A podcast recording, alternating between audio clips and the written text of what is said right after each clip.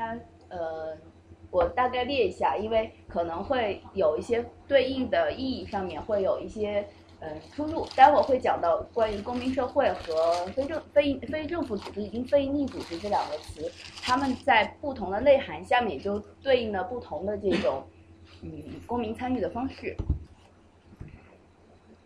今天这个是今天大概的一个环节，然后刚才我跟赵雨辰说，今天不自我介绍，因为一开会有互动环节，然后大家应该会参与到自我介绍中。呃，然后第二个部分会大概讲一下为什么说这样一个话题，第三个就从冲突的角度，呃，从理论和实践角度来解释一下社区发展本身存在的一些冲突。呃，然后第三、第四个部分是从比较角度看，美国其实主要是纽约的社区。发展以及社区呃服务组织和中国的社区发展现状之间的一个区别，嗯，最后会讲一下一个所谓挑战，就现在是一个网上社区，包括网上社区走到线下这样一个模式推广时代，它对于传统的社区本身提呃提出的挑战，也对于公民参与的方式和社会呃社区的服务机构的组织方式也提出了挑战。好，那么我们首先是。现在是这样一个场景，就是现在，呃，因为待会儿我们会看到一个案例和这个会有一些对照，嗯，现在就是老城改造，这可能是大大部分人所在的城市都经历过或者正在经历的一件，就在中国的城市经历或者经历过的一件事情。那它现在这个，呃，我们设想大家居住的区域是临近一个陈旧的铁轨附近的一个居民区。然后这个地方，首先铁路已经没有客运能力，偶尔会有货车经过，但是客运呃这个货运能力也很小，也就是说这个铁路是濒临，呃就有很有对于城建来说，它是处于一个可以被开除的情况下，居民的呃整个的社区的情况是没有社没有社区委员会，没有物业管理委员会，环境很一般，嗯，但是生活很便利，因为还是在老城区。现在我就希望大家能够自然的分下组。分成四个组，然后第一个组是嗯讨论，就是设想自己是长期住在这里的居民；第二个组是说宜家服务于这这里的一个非营利组织，但这个地方不限定呃服务的内容；第三就大家可以自己设定；第三个是所在地区的这个呃政府，这个地方嗯我并没有规定具体是什么政府部门，这个但是是和拆迁和老城改造有关的，这可以大家自己设定。第四个部分是。呃，第四个组就自由一些，设定为一个不同于其他三方的一个利益关关联方，但不要局限。呃，和老城改造有关任何一个，都可以都可以在这个地方体现。设计这样一个，主要是第一个和后面案例对比，大家就可以发现利益关联方在社区的发展中，在公民的参与中，他们所体现的这样就是。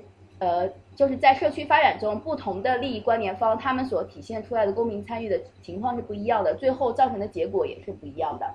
然后每一组的话会有，呃，大家根据情况，就其中一个人介绍一下本组，就是自己的设定，然后另一个人介绍一下本组成员，第三个提出自己的一个想法，这个大家自己分配。最后会有一个案例，大家对比一下，然后另一组看。自己目前的处理方法和实际上，呃，下一个案例之间的它的区别，就是本身环，嗯，这样两个案例本身他们的背景设定上的区别，以及自己处理方法上的区别。然后，所以稍微有一点，可能这个题目有点奇怪，但是我希望大家就能讨论一下，然后这样我们就后面就可以，嗯，更加清楚的认识就几个概念。我就我就直接说哪几个人吧，我估计大家不会不会自己写，要不你们四个人，四个人是，对，其实也希望大家能够认识一下，自己选组是吗？就是你们也可以自己选组，你们可以自己选组，但是或者这样，愿意选第一组的举手，然后在一起，我做第一组，在一起，在一起吧，愿意要跟非常在一起。我们第四组。可以啊，我我先写一下吧。就第一谁第一组那个，好，第一组。那第一组就坐，第一组就坐那个角去好了，往那边靠。第二第二组的坐这边。第二组是居民嘛？第二第二组是一个非营利组织，嗯。那我们你是还有谁第一组？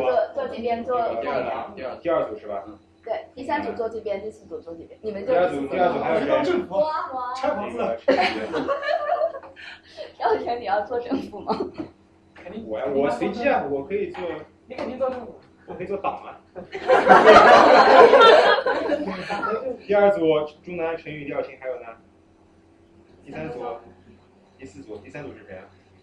第三组目前就你们两个吗？我们俩。好，这个就是说，大家讨论一下目前这个情况。就作为每一个利益相关方都提出自己的想法，拆还是不拆？如果愿意拆的话，提出理由；不愿意拆的，不愿意拆的也要提出自己的方案。就因为毕竟对于老城改造来说，可能呃某些地区会形成它的障，这种形成障碍是肯定有可能的。那么就提出自己的不拆的原因以及改造的方案。呃，我有个问题，这老城改造到底怎么改的？有具体吗？呃，就是就是大家自己去设定，就就目前在于这个铁轨旁边可拆可不拆，政府可以，政府就觉得要拆。现在是有明确的冲突吗？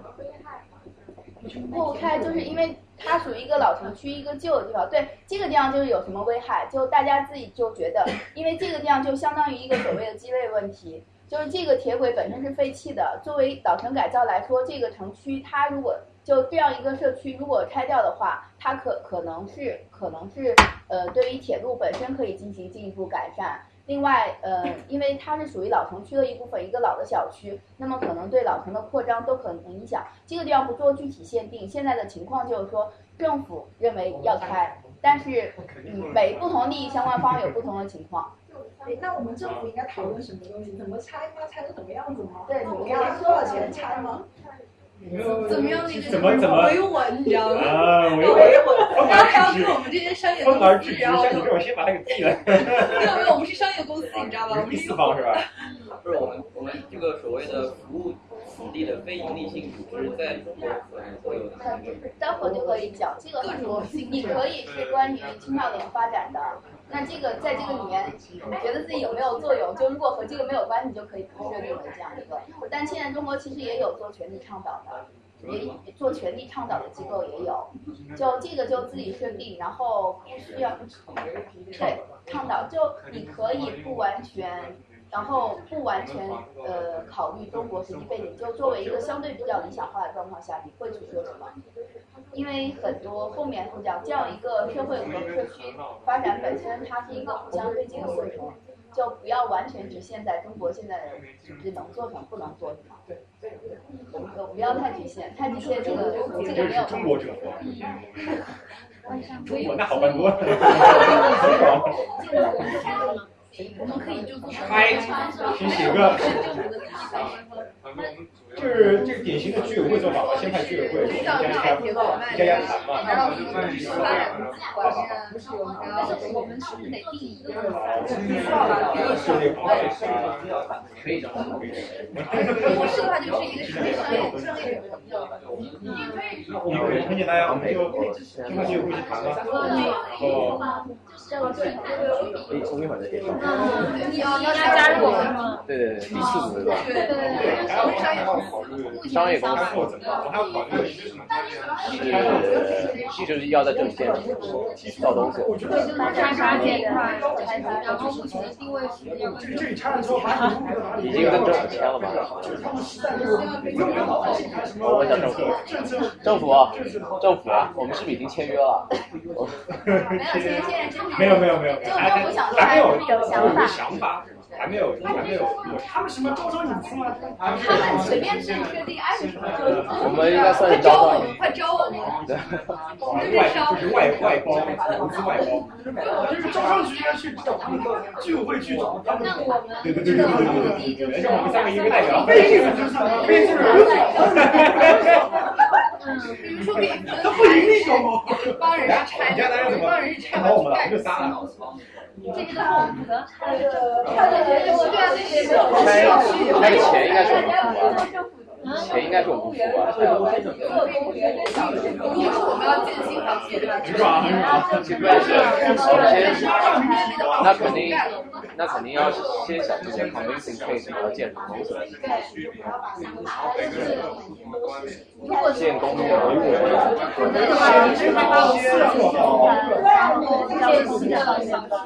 小区或者 mall 这种。那我们现在要定一个定位吗？比如说开发商业，开发的商业区还是住宅住宅区？你看它的那个条线的话，的话就是没有，我觉得应该是住宅。就后面嘛，就是现在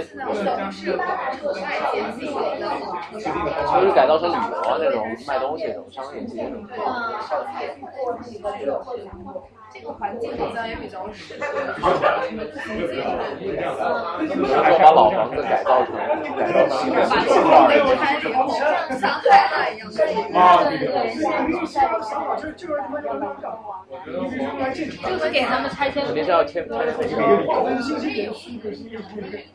然后薇薇刚刚就是就是这一块，这个附近要拆，就其实就影响社区了。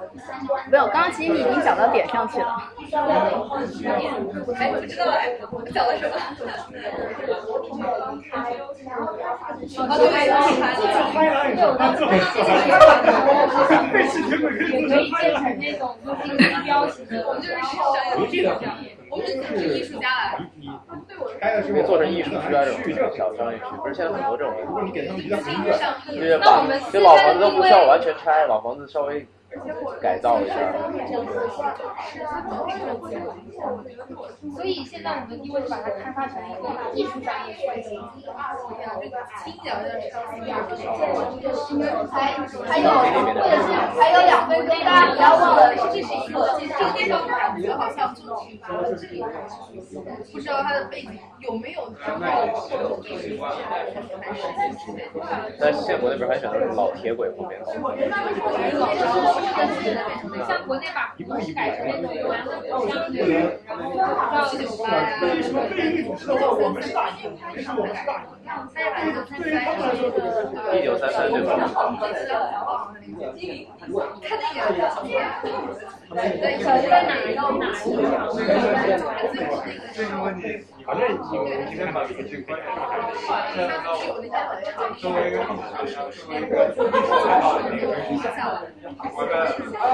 开发的话，就是原先的居民要搬走。直接分给他家，就说就说啊，比如说我们家住的这个，如果发生矛盾要比如说我们家。肯定是但是我们作为商商业的话，就是说尽量少少给就少给。但是这种我们别忘了，待会儿还要有一一两个介绍介绍本组。见过一个对，没有不要还存在不认识的情况。再说一遍你们的。就是就是可能不是一可能放在你们是学生吗？然后现在拆迁有个规定是拆迁。不好意思，你们的名字是什么？我叫许可。杨一平。魏魏魏魏魏。九二五啊。什么最少的时候？然后，等一下接着说，然后要要要把要把居民给迁走。然后就是就是九个嘛，然后他们是时间九乘以二，二十五。然后然后把他们说是睡觉啊，一个然后还有然后还有就是因为现在这个就是居民肯定是跟开发商让居民要先看一个地，因为我们从来都是大家同学在一块，以为就像他们不是大家自己的心理，然后是他是要老师，那个老师，然后然后之所以把这个还没有说你们觉得因为就是爸爸就在呃这个那个开发公司，他们就是就要要呃当地是跟他们的，因为他们不敢跟政老百姓他们哎，那你能提供一点那个经验，就是说遇到这种情况，一般开发公司他们当年，他们当年就是成本就是还很小，然后就是他们就是说，这些老百姓开始跟经理领导他们这个办公室领导，然后如果说，哎，那我就来做，然后有时候你怎么样，你给多少钱？他真的政府政府总是要对大部分人是要他开多少条大部分件总是可以人答应的，还是会，有那样需要。就啊，那就定制之类的。大家如果如果差不多，大家如果差不多的，现在就先这样。然后如果一个组之间没有达成不同意见的话，可以讲，可以都讲出来。嗯，不要忘记自我介绍。然后我知道的情况是，呃，那个一般警察跟拆迁的那些人是就有不然我们现在说话要时间肯定很啊，这样你们有警察吗？你们三个我们坦克都准备好了。好 这个时候坦克已经准备好了，大家可以开始了。好好，现在现在大家从从第一组开始，呃，先自我介绍，然后讲自己的方案。如好，大家其他其他同学呃其他组安静一下，你们先开始吧。新型的解决啊，办法。一个一个介绍开始。不是黑心的。有你你们可以一个人介绍，其他也可以两个人介绍，但不要全部都，不要一个一个介绍。你们已经分化了是吧？那个有有啊，成功的。我们居委会还没出来，你们就已经就分化了。我们啊，那我先介绍，我们那个组有四个成员，我叫魏光，然后他叫冯路熙，然后他叫周恒宇，他叫李欣。我们这里是第一组，我们是长期居住在此地的居民，然后我们现在这里有两派意见。太好太好了，特别好。一派一派意见是主张拆，另另一主张派？另一派的意见是主张不拆。不拆的理由有两个，第一个，先拿我自己来说，作为一个历史爱好者，这个地方有很多很多的古建筑，有很多很多的老房子，他们汇集了我们祖先。还有祖祖宗宗，就是上辈、上辈、上上辈的人留下来的老房子、老建筑，还有一些，呃，呃，就是，嗯、大概是这样的。然后这些将会是我们生活的这个地方，或者是我们这个国家、这个社区今后会留给我们后人的一笔宝贵的精神财富。这是物质，呃，物质财富或者什么其他的不能所。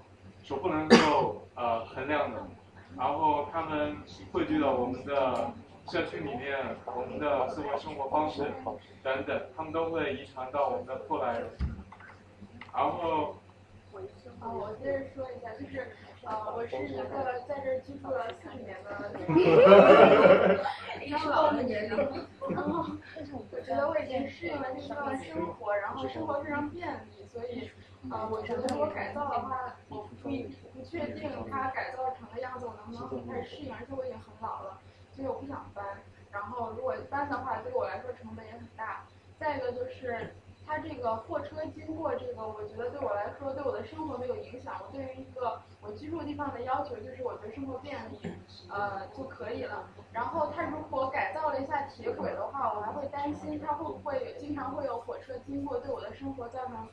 呃，新的不好的影响，所以我我非常的不愿意改造。那你这个另外两排？呃，我我也是主张不拆的，因为啊，你不是啊，就你一个 主要拆啊？叛 徒，叛徒！哎，不要这么说，不要这么说，因为我，呃，我的我的理由是这个这个政府提出的改造方案动机不明确，规划规划也不太清楚，这个这。万一就我非常担心的是，这个这个老城改造是不是一个政治工程呢？万一是某些某些政府官员会瞎折腾呢？所以我主张在没有更明确的方案出来之前去拆。正正正确。好，那个李欣，我们派过去的。我们不会，我们不会持续。我们保证，我们保证不首先动用。没有没有。对，我们。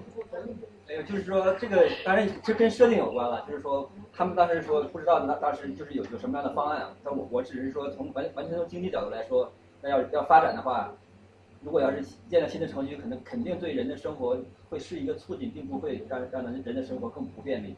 但是不知道，然后还有其他因素，我我当然假设，通常来说，老百姓也假设说我们的相亲党对不对？就是如果有有，我这意思就是如如果他有这样的，我当然假设如果是方案比较都非常好的话，我是比较赞成说那种拆拆的话，如果有有有很好的补偿方案啊，然后我们可以这个改造对人的生活没有太大影响的话，当然拆还是好的嘛。好了。我觉得相亲党相亲政府。还有军队。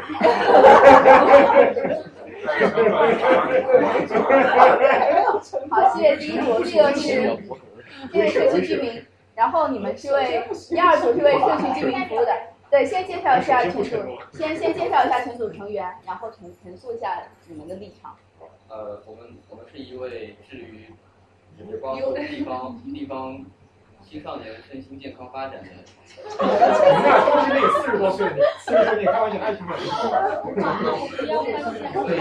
我们现在是有四位代表，我叫钟南，这位是肖蔡潇潇，这位是陈宇，李小青，李小青。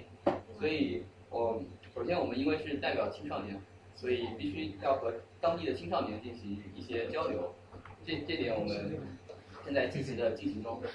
然后目前的目前的讨论结果。就是觉得这一个旧铁轨经常会有火车经过，嗯，对那种小孩子的，就是过马路的小孩子非常非常不安全，那个不小心要是撞到了就不大，是吧？就没事吧，被气的。偶尔偶尔偶尔。然后，但是小孩过马路会经过那个铁轨会铁轨也会会。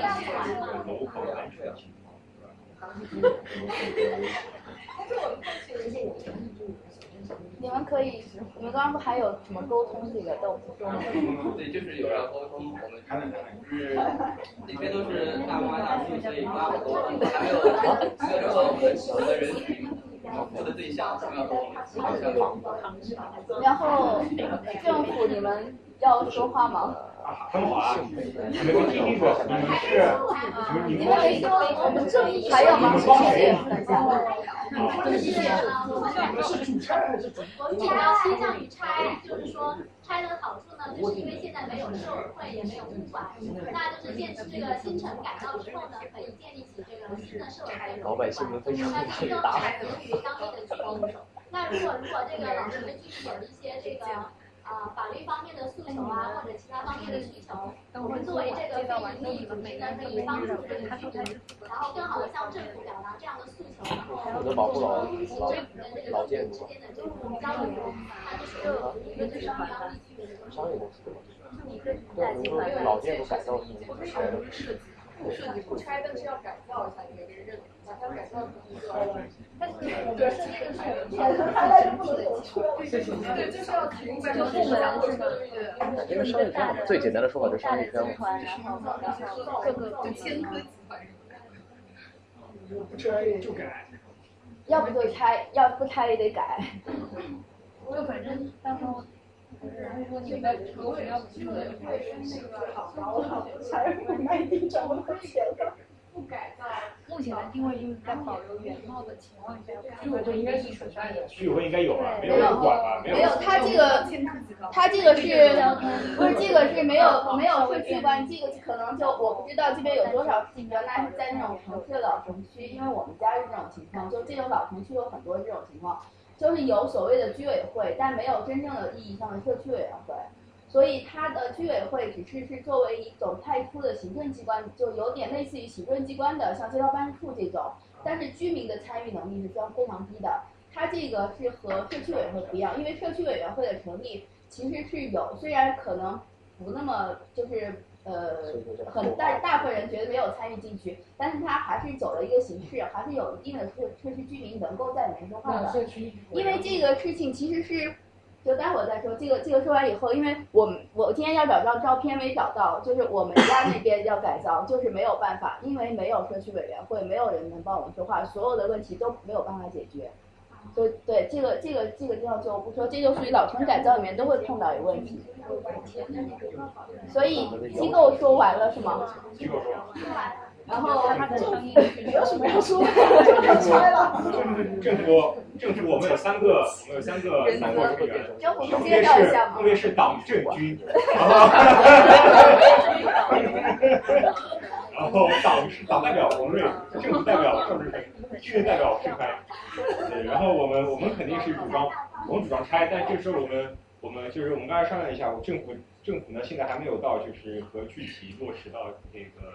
就是居民来谈具体最后，因为我们现在还属于这个招标的阶段，我们现在还没有最后定下来。我们打算 就不问居民直接招标啊？那个党说是那个先招标后，先招标后找居民，因为一般都是对知道干嘛再。你先有先有一个明确的规划。对啊，对，先有对我们对我们先规划，对。居民规划然后招标。我们有我们有几个，我们对这个城区有几个几个方案吧，一个就是那个那个铁轨，就是我模仿这个纽约的 High Line 的这个这个，然后把可以可以可以轨道做成一些类似于公城市绿地的一些一些，然后然后那个考虑到。考虑到此地是有很多具有历史意义的老建筑，我们可以考虑把一些把一把把一些比较代表性的建筑保留下来，做成把它们重新保养、重新改造一下，做成比如说博物馆啊，或者一些其他的一个设施项目等等。但是不会把所有房子留下来，这是我们的一个初步的设想。然后呢，几个理由，几个几个设定吧，就是这个地方首先它那个这个楼都比较老了，就是楼都非常，就是就是感觉这个楼的质量不是很安全了。然后还有这个卫生情况也非常堪忧，这个没有比较成熟的这个排水系统啊，或者 这个等等，所以 呃，然后呢，这个房屋也比较拥挤，然后呢，就是整体治安也不是特别好，然后所以我们希望能够对这方面做一个以绿地为以绿地社区，就是社区绿地为中心的一些商业楼的一个改造计划，是我们的一个 初步的一个计划，这样吧，那个。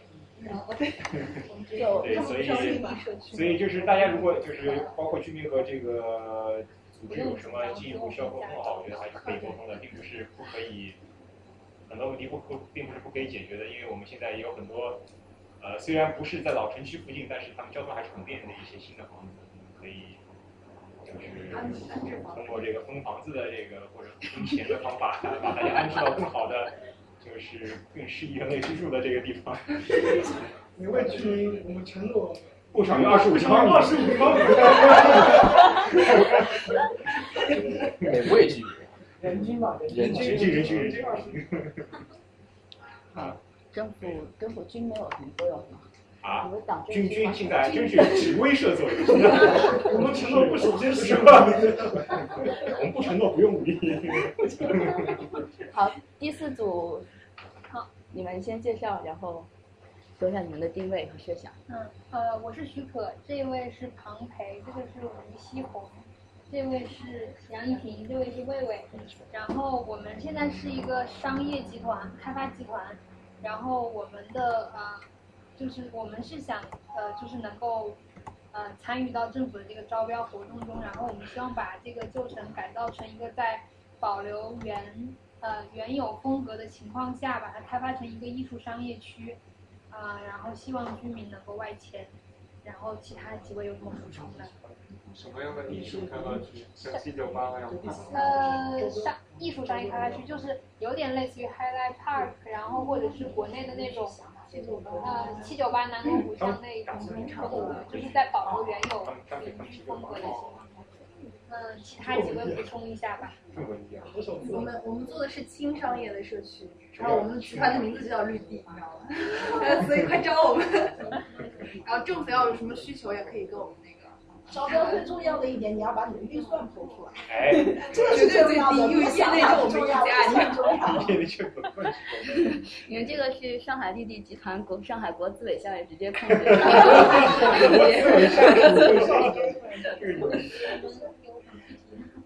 还有补充吗？投资一点上万亿。啊，其实，其实我觉得刚才已经有有很多人都想到后面要说这个，这个因为我我那个 PPT 没有，就地铁上写的，我今天就记不太清楚具体时间了哈。然后呃，Highline 这个情况，我觉得大家都应该清楚，因为在六十年代，呃，最后印了三车动机以后，然后这个铁轨就基本上已经不用了。一九八零年的时候，当时有争议，其实所以一直在强调，就大家刚才在自己具体去讨论的过程中，可能感到，如果站在不同的利益的角度，对于自己来说，都可能提出和平常我们在看待一些公共事件时候所不同的这种想法，包括刚才这个非营利组织，它。去讲，就这个可能是和自己一开始想的是不完全一样的。就如果你作为个人的角度来想，和作为一个机构的角度来想，它中间会有很多的差别。然后这个地方主要讲的是一九八零年这样一个争议。当时的争议，首先，嗯，是炎帝的。对于呃这个 High Line 周围拥有地产的所有者，这个地方大家注意，这是用拥他们是社区居民，同时也是地产所有者，也就相对来说比较高收入的这部分，而且是拥有当地的产权的。他们认为要拆，因为当时他们投资是因为这边有利用价值，是因为交通便利。现在既然已经不存在任何利用价值，他们觉得要拆。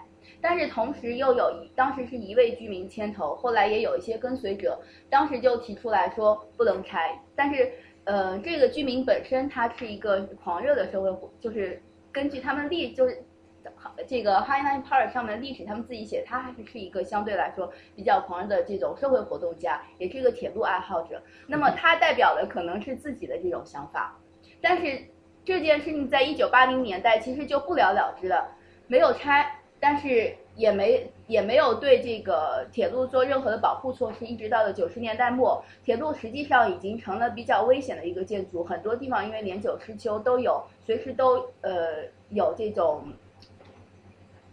造成危险的可能性，而且已经成了一些城市冒险家的一个乐园，就 很多人会到那个里面去，对，因为比较危险，所以就很多地方可能对于他们来说。说可能就有这种猎奇的可能性，有因为建筑会有变化，嗯。就是那个还在那个 station 的时候，他以前是想，我就我自己所知道，他是想拆的时候，主要是因为那里经常发生很多交通事故，主要是那个铁路，年轻人有好多人是自杀，然后出什么撞车啊什么之类的事情，然后我想问一下，就是说。他，对，呃，如果我没记错的话，他当时建的时候就是因为这边有本身有交通问题，然后建了这个这个 High Line，然后之后是因为，嗯，就一九，呃，这个就是我只是根据他们这个他们 Park 自己写的官方写的这样一个历史上面，然后他们的陈述就有这样一个，但如果把你说的这个，因为我没有看到这一段，因为我看到是 High Line 建的原因，其中有，呃。当地这种交通问题，所以建了 High Line，实际上也改善了情况。因为当时第十大道那边已经属于一个死亡地带，有很多就是挥着那种小红旗在那边才能挡住从马车，然后一直到后来有公路以后，其他的这种机动车的情况。所以修了这个以后，对于当地的安全其实是变好了。所以我看到是在 High Line 修之前是这样一个情况。但是如果你说的这个情况，因为呃，就作为我今天新了解一个情况，如果加进去，实际上。对于我们这样一个讨论来说是更加切实，就是呃，如果是这个废弃以后形成了一种交通上面的不利，对于很多人，就像刚才他们就刚才都说到了，对于儿童可能有这种安全安全隐患，那么就拆的原因就更多了。但是实际上的话，结果就是一九八零年一直到九十年代中期都没有拆掉。哦。对，因为我们这个只是把这样利益相关方嗯给提出来，我们就是。这个就属于下次我们就以后有兴趣再去研究的问题了。然后我们就说，嗯，所以我们说是八零年代，不管任何原因，有支持拆的，有支持不拆的，但是结果就是，它已经变成一个很危险的建筑在。好，谢谢魏超。然后一直到了这个时候，就是一直到了九九年，到了九九年的时候，嗯，当时有一个是两个普通的居民，他们提出了，大家注意刚才的居民。不管是这种热爱铁路的，还是当地这种，呃，地产的所有者，他们都是有他们自己非常明显这种利益的原因。这个地方是一个普通居民，但是他们也是居住在旁边的，这又是一个利益的相关方出现。他所提出，他们所提出的，就是改造 High Line 这样一个方案。这个方案提出以后，当时成立了一个呃 Friends of High Line 这样一个组织，这个组织也受到了多方的关注，并且有基金会也给他们呃也也给他们一定的资助。然后当时在二零零，因为这边日期我不太记得清楚，二零零一年或还是二零零三年的时候，当时纽约市议会呃第一次提出对于他们这样一个呃方案表示赞赞许，但是认为需要经过。没事吧？没事没事没事，那保安不就要 换一个。没事没事没事，继续继续。好。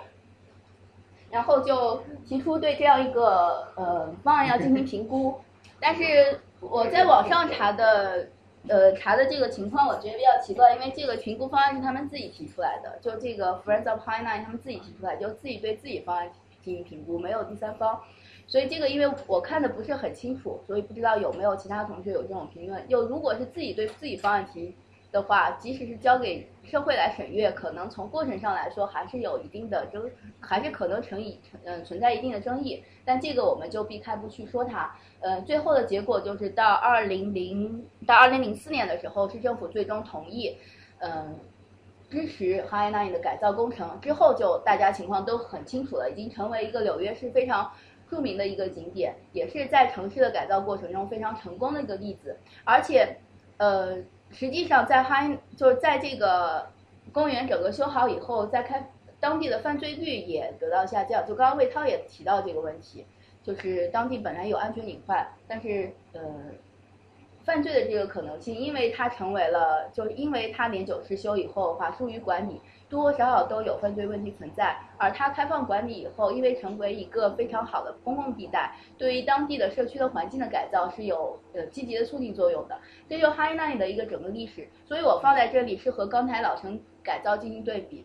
就我觉得今天时间可能不够，就不需要大家去说呃这两个之间背景上的差异，以及实际上做法上大家觉得可以有什么可借鉴之处。但我觉得这个里面。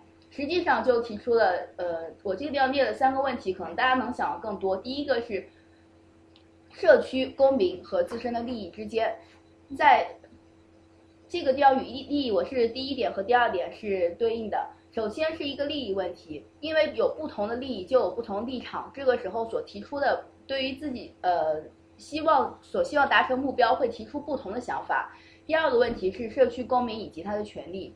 也就是说，如何你如何利用这样一个权利，又如何去嗯看待别人的这样一个权利？第三个就是政府和社区。刚才讲到 High Nine 这个情况的时候，就发现政府在在和社区的这种互动中的话，呃，首先在不同利益方、利益相关方都提出自己的诉求的时候，一开始政府实际上是没有对。呃，这样一个情况进行表态，最终促成他表态的是有利益集团，呃，就是有利益集团游说在其中，同时也有呃，因为这样一个方案对于纽约城市本身是有利的，所以这里面又是一个利益和权益的一个一个一个权衡问题，所以这就是哈样一个历史。然后具体到老城改造中，就会我刚才是说，因为之后会提到，因为老城改造是我所在城市，我是南京人。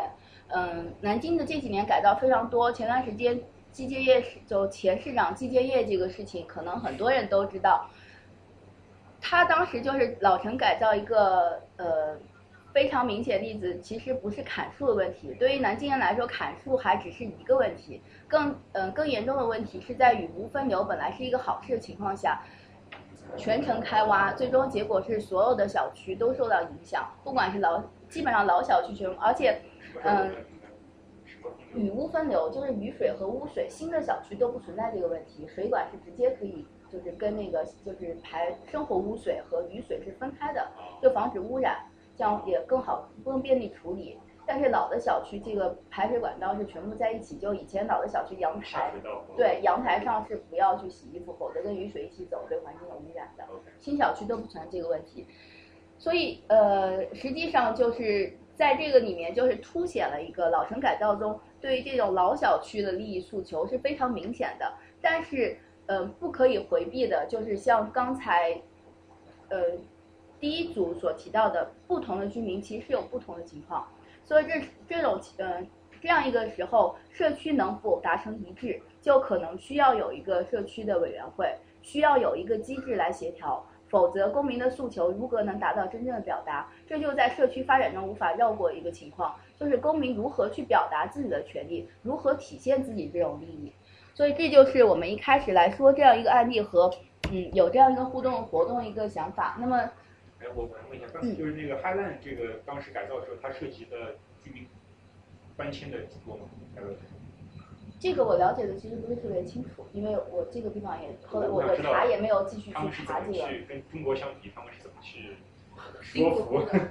跟中国有居委会一家一家去对，这个就不是太清楚。我知道的一个例子是这个呃纽约地铁的建造，就大家坐地铁的时候，可能有时候感觉到那个车就左右那种晃动特别厉害，它有时候是很大幅的拉升，是因为上面有居民楼或者是这种商业的私有财产，但当时。呃，建地铁的时候没有办法说服他们搬搬迁，或者他们政府也觉得，就这个里面是有一个具体的过程不清楚，但是有这样一个情况，所以结果就是地铁在下面必须去绕道，就是有这样一个没有搬迁的可能性的。对，但是 High Line 的这个情况我还真不是太清楚。我好奇他们是怎么操作这个说服搬迁，就是光靠钱来。它的两侧都还有居民。对，我的意思是，他怎么就是说他去说我们给你多少钱，然后你又再加钱，是这样的。我觉得他没有拆房子，是整个还是铁轨。对那些已经拆了的人来说，他们是怎么去？我觉得没有拆吧，因为你不觉得吗？他那个整个公园就是那个铁轨，所以他可能拆动动土的我的意思是，他纽约肯定会有市建设和居民楼需要拆迁的冲突，你是怎么去解决？对，应该是有冲突的，这个没有没有没有特别了解过，就是。待会提到一本书，我觉得那本书我看的很不细，就是关于大城市的死与生，大家有兴趣可以看。对，因为对，因为这个作者他自己原来是生活在纽约的，所以其实里面提到了一些纽约的情况。在在那个香港，每一栋楼好像都有自己的那个就是律师团还是什么状况？有，呃，好像是有一个律师什么协会的，因为就上次就不去去拜访朋友的时候，去电梯上就贴着什么就是某某楼，然后就是什么律师会。对，其实，呃，香港的高架特别多，天桥特别多，当时就是因为这个原因，就是有很多人，嗯，一开始也是有香，就当时还九七年之前了，当时，呃，也有也有政政府也希望和居民能够在道呃道路改造上达成这种和解，但是因为香港路实在是太窄了，就没有办法，但是最后有很多人就觉得我就是不愿意。不愿意搬，所以潜水就是那种铜锣湾那个附近很明显，你走一点路就得从天桥上绕很远，但就是没有办法改路。他们就认为自己的私有财，也是就是你说这种他们，对他们他们这种历史是非常强，所以这也其实这个里面就涉及一个这种公公民个人的权利和公共权利之间的协调。但这个就我们我觉得要讨论下去就有很多了，所以呃这边就大家说一下，因为呃。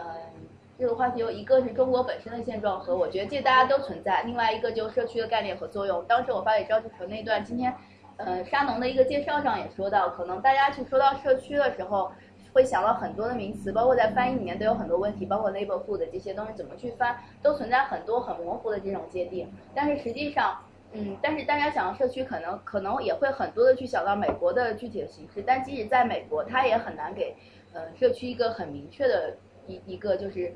嗯，概念上面还是众说纷纭。另外一个就是，我今天讲的只是城市城市社区，就是我忽略了中，因为其实忽略中国的乡村社区这一块，因为这个里面有更复杂的因素。嗯，村委会实际上在行政隶属上面不属一级机关，但实际上它已经形成了一级，就像我们的居委会一样，有点政府派出机构的感觉了。所以，而且。乡村的问题在于它的这种中国宗法传统虽然被打破，但是在乡村是非常明显的。就村委会很有可能是其他人没有办法去影响当地的，它是一个也是一可以如果从社区角度来讲，可以说它是个结合的很好的，但它的家族家族传统还有它这种嗯前后的继承关系实在是太强了，就没有办法用。这种还蛮明显的，而且就是任何一个人进了这样一个体制，就就进了村。这个村的结构以后就直接被原来这一套给给给同化了，所以它的又是一个问题，它更还有一个更重要的一点是乡村的土地的所有跟城市的土地所有是不一样的。对，还有宅基地，还有这些问题存在。在这里买房子，你有房产证、产权证，但是在村里它都是没有的，都是属于它的农村的大队里面或者是村委会里面的，这个这是两套不同的系统，不能这样去说。乡村问题主要是比较复杂，这个可以开一个是，对，因为我我也不，不懂不懂，我只知道有。我觉得如果有，对，其实应该是如果是在农村长大的出来，可能对于现在乡村具体的结构上面，我不知道大家了解有多少，但可能大家跟城市接触的会更多一些，而且城因为乡村时代，中国乡村比较复杂，但是。可能在呃，今天我们不说到这个，但之前也会聊，就是美国的乡村的城，因为它的城乡差别非常小，所以实际上它的这种乡村的治理模式和城市并没有非常本质的区别。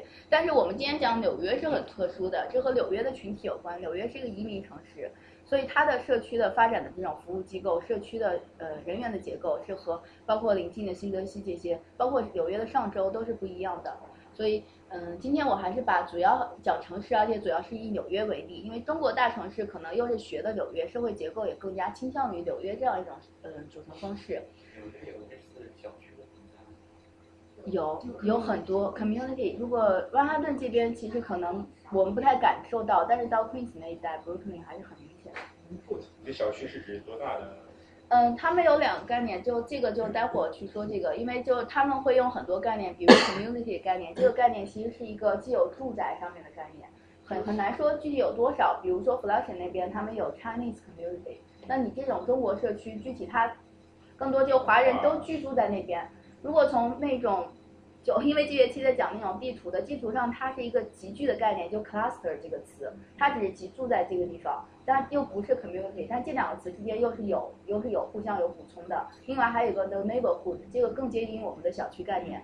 他们的这种选，嗯，就是这种呃政治的政客，他们在做选选区拜访的时候，就会非常强调 neighborhood 的这样一个概念。他强调由邻里之间结成的纽带，然后作为我们一个社区发展的基础。而这个时候，他谈的社区可能是很大的，比如 Queens 的 Bayside，它可能是都作为一个 community 来存在。然后不同的 neighborhood 就不同的居民小区，他们是我们社区发展一个基础。所以这些概念之间都会混杂起来，很难说，呃，跟中国哪一个词是完全等同等同的意义。嗯，待会会说到，因为这边有一个，嗯。因为我们可能更多的是在五十年代之后形成的居委以居委会这样一个形式，呃，形成的单位体制，然后这个被打破以后，其实没有更新的呃体制出现，然后之后就是房产开发形成了这种物业概念上的小区，但是跟这边的 community 或者 neighborhood，他们更有一种情感上面这种连接还是有些区别的，对，就仅仅是一个硬件形式上的。二零一一年这个我就不，就二零一一年这个就没什么说，这是原来一个 PPT 我没有删，然后就是讲到 t o k o 二零一一年其实是另一个故事了，不讲这个，和社区不直接关系的，就我就讲它这条目是我没删掉。托克维尔当时托，我想托克维尔有两本书都很有名，一个是《美国的民主》，然后作为一个法国人在美国待了几年，回去写了本《美国民主》，到今天都是一个关于美国民主的典范，还写了本书叫《旧制度与大革命》，到今天都可以解释如今天的中国。就是两百年后还能够解释，因为托克维尔还是一个很神奇的人。他在美国民主中，呃，也是比较少的。从社区发展，从这个他用的是 community organization 这个词来描述了美国的基层组织建设，描述了美国民主的一个基础。认为美国民主是和社区机组织的存在密密切相关的，社区机构发挥了非常大的作用。这是托克维尔当时所提出来的。另外一个就是我刚刚说，纽约和中国城市之间可能有更多的比较的意义，所以今天。把纽约作为一个呃主要讲的一个对对对比，在对比的时候作为一个主要的例证，然后这个地方我们说一下，呃，这边就比较快，因为其实嗯，这个就 PPT 没有做完就没有办法，嗯，从社区发展历史来讲，如果我们从美国的社区发展历史的话，它其实是和宗教是有呃比较明确的，有有非常强的这种连接呃联系对。因为嗯，基本上在就如果我们不讲在纽约这种城市地区，在乡村地区非常明显，就基本没有教堂就不能称为一个 town。那么这种情况也就造成他们的社区在一开始，即使到现在有很多地方都是由呃教会的机构或者教会本身直接代替了这种社区发展的功能。另外就是这种第二个我提到是一个住宅上的概念的社区，就其实就是。刚才提到的呃小区这样一个，其实和小区是有一定的意义。那么也就是说，在不同的邻近的住宅，我们可以叫一个 neighborhood 的情况下，那么一片最后形成了一个 community。呃，这个其中如果大家关注呃社区发展的话，会发现在美国很多社区发展的呃这种论述都会和它的房地产业的发展是紧密联系的。这个在中国其实是没有的。中国一般讲到房地产业，可能跟老百姓直接产生一个对抗，觉得这个属于呃高富帅们的事情，就和我们都没什么关系，就完全是房价、房价、房价。但是在美国，它的房地产业是和区社区发展紧密相关的。嗯，举一个最简单的例子，就是纽约市政府的 public house，就我们说的这种嗯公屋叫公租房，对，他们就是低收入群体可以呃有这个公租房。当然这几年因为政府不景气，公租房出现了很多的问题。但是在他们最早建设的时候，公租房是呃有这样一个规定，就任何一个房地产商在开发新的小区的时候，政府是有要求你要配套去建设一定的。用于公租房的，嗯，房源，也就是认为，贫困人口、低收入人口也有权利去享受相对比较好的、比较舒适的这种住宅，呃，住宅的硬件条件，这是他们的一个规定。所以以这个为基础，我们也可以看到，实际上在一开始，他们的社区发展和房地产业之间就已经是一个紧密联系了。那么第二个就说到一种非正式组织，也就我们刚刚说到他们的这种。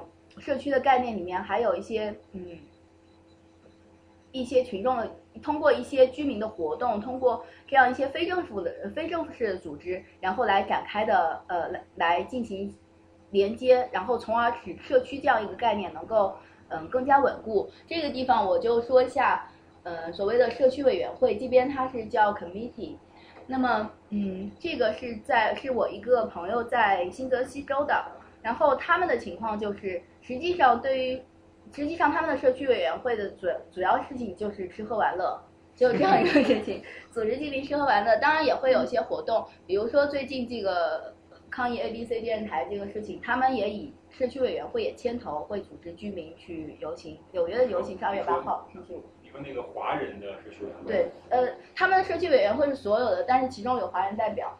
他们也会以社区委员会的名义来对华人，对对当地华人发出号召，然后参加这样的活动。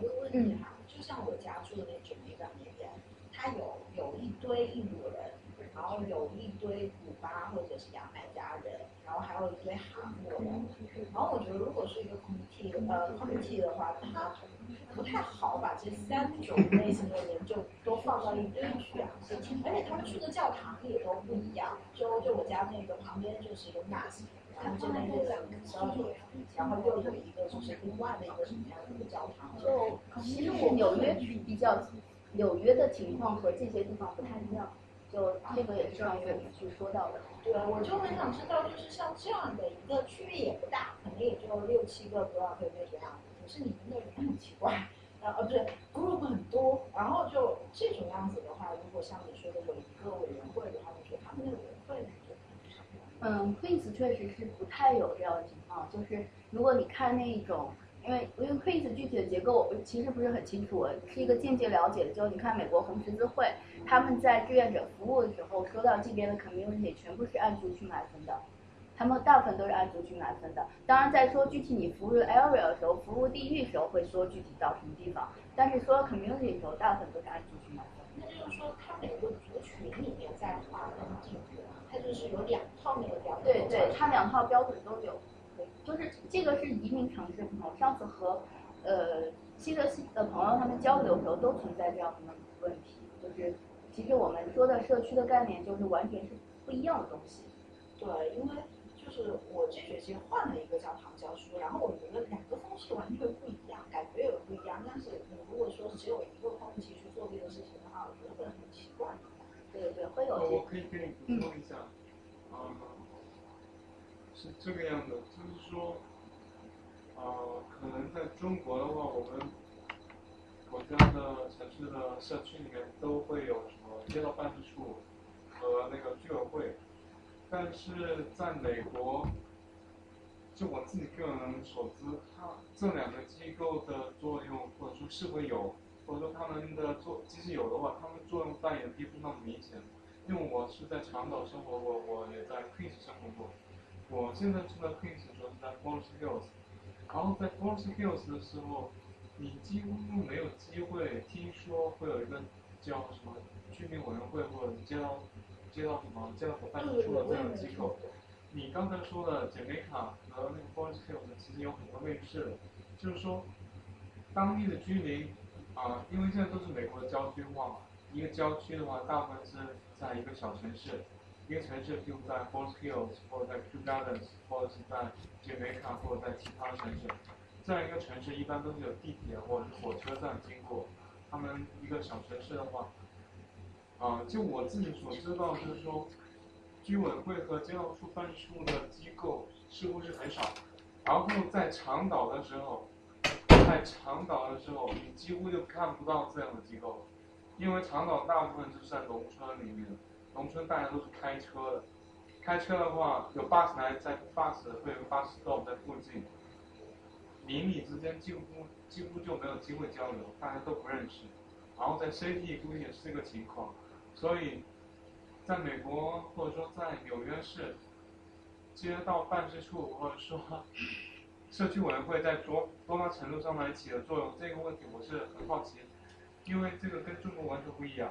嗯，我觉得这边还有一点，我们在中国是居民，在这边我们现在可能像你还是还是属于学生的话，就是你还没有对还没有办法融入到当地生活。赵耀成可能刚在这边，如果时间长的话，可能又是一种情况。哦，我知道。因为他们会有邮件群的啊。就是像很多住那个 house 的话，比如说就这一片 house 就属于有一个自己的那个自治委员会，他们的权力非常大。就如果你不割自己的草坪。就影响这个整个 community 的形象，其实会罚款的，就他们可以叫人来割，然后就会给你进那个业务，所以他们这个这也可以算作一个街道委员会的一个类似的功能。对。他们是政府机构。不是，就他们自己自己组织的。他们收入来源是？他们是专职的吗？呃，会有会请一两个人专职的，就是来管理这个这个社区。他们的收入来源是？物业费就是说，物业费是给那个物业的，跟他们关系。他们要收钱，都要给钱。居民要收钱。强制性的。对对对，就是你住在这儿，就是这这是一个权力非常大的一个。他这个是算什么？不算税，它不能是税，它有。它不肯定，它不是这个这跟美国的那种工会是差不多的。你进，比如说你进了某一行业，可能就是就强制性的要加入某个工会。对，这个我我我我有经历，在学校的时候有那种就是。助教联合的工会嘛，但是我们我们在这边买房子，比如说我并没有说他们有要求这种。不，可能他是不是？你现在在新泽西这边住这么久，有没有社区委员会的人找你？没有啊，我们是一个楼是一个单单元。有物业嘛？有物业的物业统一管的，对对对。对，是不一样。他们那个 house 不一样，house 就是那一片的那个 house，对，就是会有一个这样的 association。在我住的方面可以是会。嗯。我知道，就在光之前还 就在北京，但是他是我没看到他有什么作用，但是他选举的时候会挨家发那个，还还收钱不收钱，他就是发他们的宣传册，就那个我现在想选那个委员会，那个委员会的。美国是有每年的活动就是换届。这纽约有两个概念嘛，纽约有个 apartment，还有 co-op。Co-op 你比较强，Co-op 你进去你没有选举权的，Apartment 进去你是有选举权的。就比如说他做的任何一样在这个楼里面的社区里面的决定，你都是有都是有投票权的。但如果你是进 Co-op，你是没有权利的。是吗？对。呃，Co-op 因为 Co-op 你不是使用权，你只如果你是 Apartment，你是有投票权，做任何改动你都有投票权。你你你是有投票权的，你要买股票的。不是有 vote 的。权利的，那也是有，他大部分，他那个房产大部分是谁的。呢？他那个房产不是你，你拿的。不是一个地的，你拿的。是那个叫 stock 的。哦，这样。你拿的。不是地。是不是我理解有点不太对？我觉得股东反而是没有权利去投票的，一般的小的股东不会，大的股东才会，然后会有一个专门的人去执行这种权利。这叫 proxy，这叫这叫投票权的转让，但是代理代理投票权代理。那我说是我说的是金融里面的。好吧。是有的，如果你要补是有的，一般的话都会带带带，一。所以就这个概念还是比较复杂的。他们新新泽西呢，就妍妍他那边，徐妍妍他们那边，他们就是说他们会有定期，他们有自己的邮件群，他们也会有一些活动，然后呃，而且通过。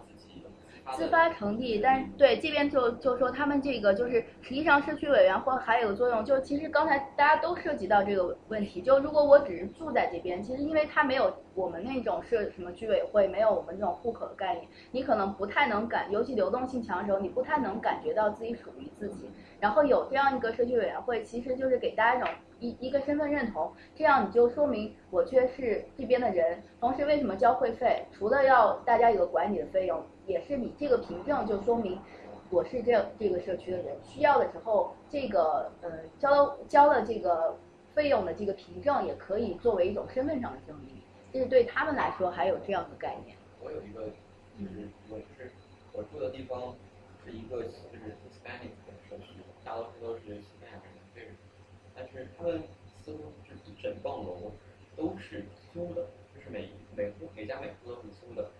但他们租的是十年二十年的，所以你说你说那个楼是吧？对，公寓楼。公寓楼里面就像这种房子，他们是十年一租这样。啊，那是楼的性质，我们这种房子就出售楼。他们一旦有有什么问题，就是比如说，呃，晚上没有热水了，或者是什么，它有个 basement，basement 有段时间它是那个突然晚上就不能下去，离那个七楼有进去了，他们就开始。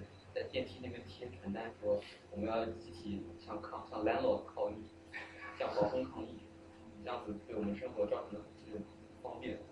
然后下面有人签名，就是以这种形式来，感觉有点像社会委员帮帮大家争取权利。这个就自己这个我带了这个东西过来，这个是我现在做实习的机构，它就叫做呃，它民民那个黄瑞应该知道那个民官是不是就民权的韩语？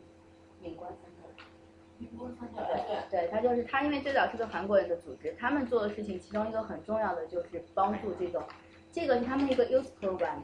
但是韩语里面那个民国，它它语义会扩大，它就是不光是个人的，它就是民营的或者是民间的组织的这种，它也算民过的。对，嗯。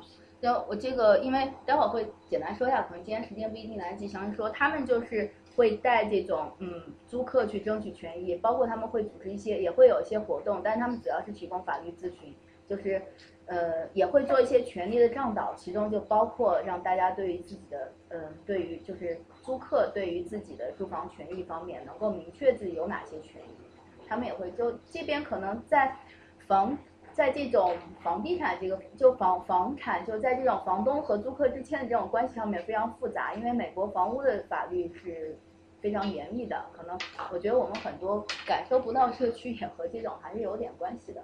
另外也是毕竟是新来这一块，我也了解的不是很清楚，更多的也都是一种道听途说和自己的感受。我觉得是个挺挺有意思的事情。就是有一个问题，我想跟你跟你探讨一下，就是就就呃，我先纠正一下，其实我这边不应该写是非正式组织，是一个正式或非正式组织，这边这边是写错了啊。就是。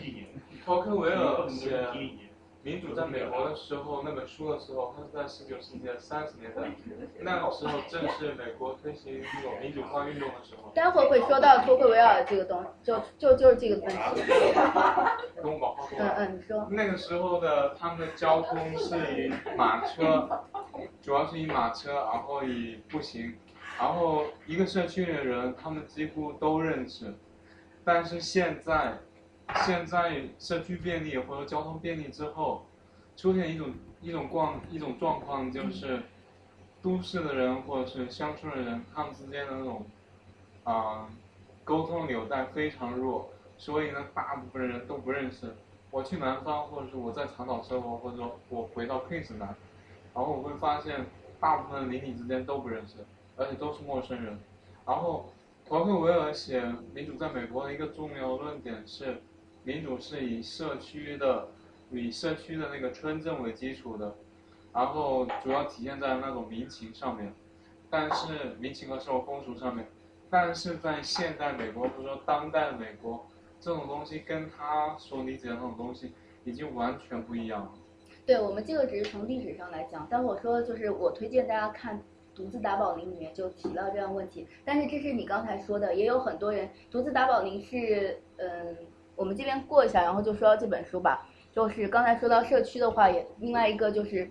嗯，待会我们会比较稍微多一点说到社区服务机构，另外一个就商业力量。美国这边现在国内也在提所谓 community bank，就是商社区银行，但是能不能做好，因为跟这边的情况完全不一样。但是他们的商社区确实是有非常强的商业力量介入，一呃一方面是有利可图，另一方面是作为他们一种呃社会贡献的一种一种组成部分。然后另外一个就是几个概念，就包括社会服务机构起到什么样作用，另外一个就社区机构和政府的关系。因为刚才这边我们这种概念上面就不多说了，因为今天主要可能说些。刚才就是魏涛说到这个这这个问题，我不知道有没有人看这本书《独自打保龄》。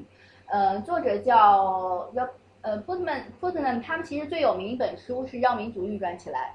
这本书八十年代写的会更加有名些。独自打保龄是争议很多的，就是第一个是社会资本本身是一个很有争议的问题，另外一个就跟他刚才魏涛说到这个，呃，因为这本书的副标题就是美国社区的衰落和复兴，有很多人认为社，嗯，他提到社区是在衰落，最后的建议中提到一个背景，就是社区其实有复兴的可能性，就是社区的基础还是，嗯，就托克维尔所讨论这种民主的基础还是有可能存在的。但是，嗯，他前面花了大部分的篇幅讲的是一种衰落，就是你刚才说到这样一个问题，社区的基础已经被打破了，不再有这种。他一开始就提到美国的这种，包括一些嗯宗教的宗教的团体，包括一些比如呃老年妇妇女们在一起行进一些缝纫啊，我现在找不到找不到合适的词，就产生奇怪的效果。就在一起，可能进行一些活一些一些沟通，把要不就是说，今天我觉得时间有点紧，要不就大家有什么随便聊聊。要不要休息一下？我看你讲的好辛苦。把这个说完吧。看你看你。把把把这段说完吧，我觉得今天时间有点少，嗯，那就把这个做完，就这两个，这个比较快。然后就呃这种情况下的话，可能就是会发生一个嗯，就是他就直接会觉得，实际上现在大家参与的时间参与。参与这种参与政治活动、参与社会活动的，嗯，几率是都在下降。然后托克维尔，呃，这个呃，帕特兰他自己认为的是觉得，这种下降是基于很多原因，比如说代际更替，也就是。呃，婴儿潮时候出生的这部分人，现在慢慢变成中坚力量，然后有更多的孩子出生以后，他们所成长的环境是完全不一样的。非常有意思，就是他这本书是在九五年他的第一稿论文出现，两千年书出现，但是跟十年后的中国的情况其实非常相似，只不过是把电视换成了网络而已。另外，他说科技和大众传传媒的发展就讲了电视，但中国现在可能是网络对这个是有影响。待会儿会说到网上社区对时间社区的。对这种呃传统意义上社区的一个挑战，另外一个就时间和财富的压力，还有人口流动性和扩张，然后可能魏涛说这种整个社会的基础已经变了，从那种村镇的这种基础到了一个城城市的这样一个，就城市和乡村都在快速发展的情况下，这些都使它的社区基础发生改变，但是也有很多人认为实际上是没有改变的。首先有很多人认为，嗯，它的数据是有错误的，实际上社区参与。政治参与这些并没有完全下降，它的数据本身的引用有问题。另外一个也有很多人认为，嗯，虽然大家可能在传统意义上没有参与某些社会活动，但是他们会取而，呃，代之参加一些其他的社区、其他的活动，而这些意义上是一个新型的社区的组织，只不过不是传统的我们能够可看见的对居住地的这种社区组织。这就有很多人对他所提出的一个一一一个批判，所以这个。他这本书就是跟呃这个让民主运转起来完全不同，产生争议很多，而且即使到现在也有很多人去嗯提出一个质疑，因为他讨论社区其实和他社会资本的概念的引用有关系，因为社会资本不是他提出的，但是他呃就是把这个概念放大了，社会资本就是说社会上个人之间的一种相互联系，还有社会关系网络，以及由此产生的互利互惠和互相信赖的这样一种规范，认为是社会资本。有很多人认为社会资本这个概念本身就是错误的，所以他的社区社区讨论的这种范这种方法就是不不对，所以这就是我其实还蛮推荐看这本书的，因为其中讲到挺多东西，有即使有争议，但是他提到了很多的这种数据和美国的背景是很好挺有意思的。当时也是因为这本书，我对美国社区发展产生兴趣，所以就有兴趣可以看。对，其实我觉得就是设你人参加社区活动的途径变得不一样，以前更趋趋向于这个呃居住地点为中心社区，现在更趋向于这个比如网络社区。你比如说那个在民主党民主党选举的时候，他们就很好的利用到这一点，就是不像共和党他们比较老派那种。就是他们做宣传的时候，是基于居民住宅为为为为单元的这样做这种宣传，然后但是民主党他们很好的用网络的这样一种，就是网络集团的，就是网络社区的这样优势，他们所以他们能够把这个宣传做得更有效、更铺开。所以说你能够看到中间都是共和党，两边都是。但是这个里面也有也有对不同的群体、有不同年龄结构有关，因为我七月份的时候黄月也去过的，就是他们是一个民主党的市议员竞选。当时我们做是你一开始就打电话，还有那种门对门的拜访，这个就是非常传统的。他们就是他们有一个选民库，当时注册为选民的，其实打电话过去，有的人已经不在世了，然后有的人说我们没有注册过，只是被拉票，自己都不知道的。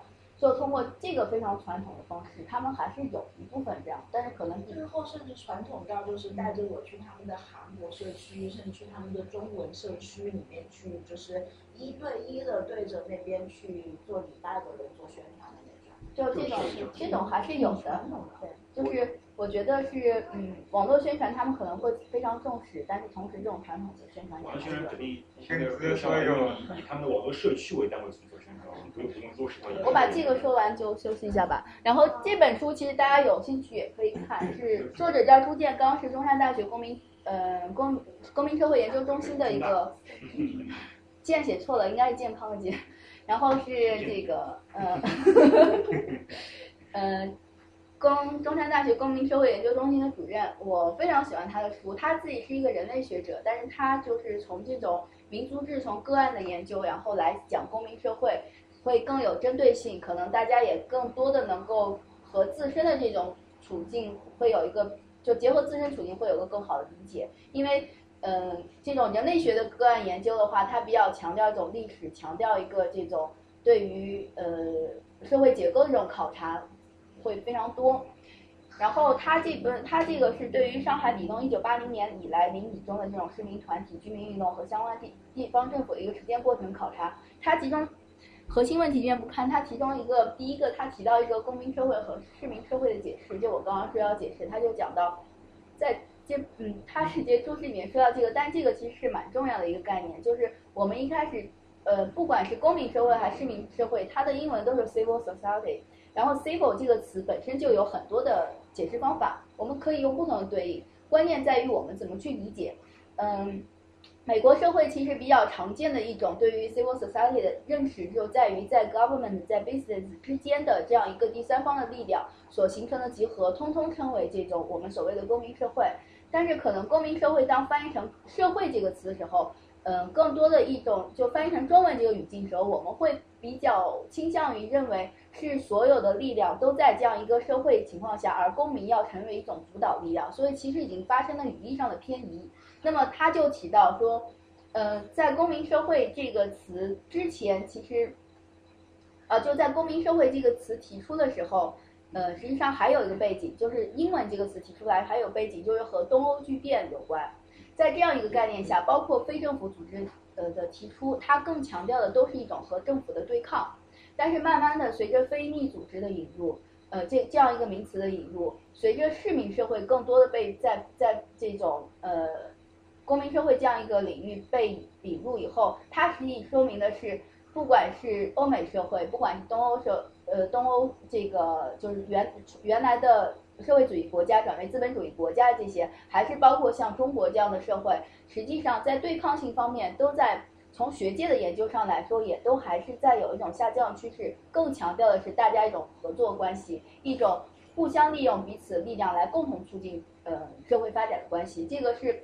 嗯，朱建刚他在这本书的注释里面所说的一段，另外他就，嗯，我这边没有写，他其中给我删了，它其实上就是提到了一个为什么是一九八零年以来就提到，就刚才大家都说到的这种居委会也好，街道办事处，就传统的社会结构被打破以后，实际上我们并没有形成一个，嗯，更加规范的一个组织存在。但是实际上又呃有一种就是所谓国家权力的变迁中，它一个被建构，它其中也就提到了房地产，也提到了商业，提到了市民权益，呃，市民权利在这种居委会呃不存在之后，没有办法真正能够。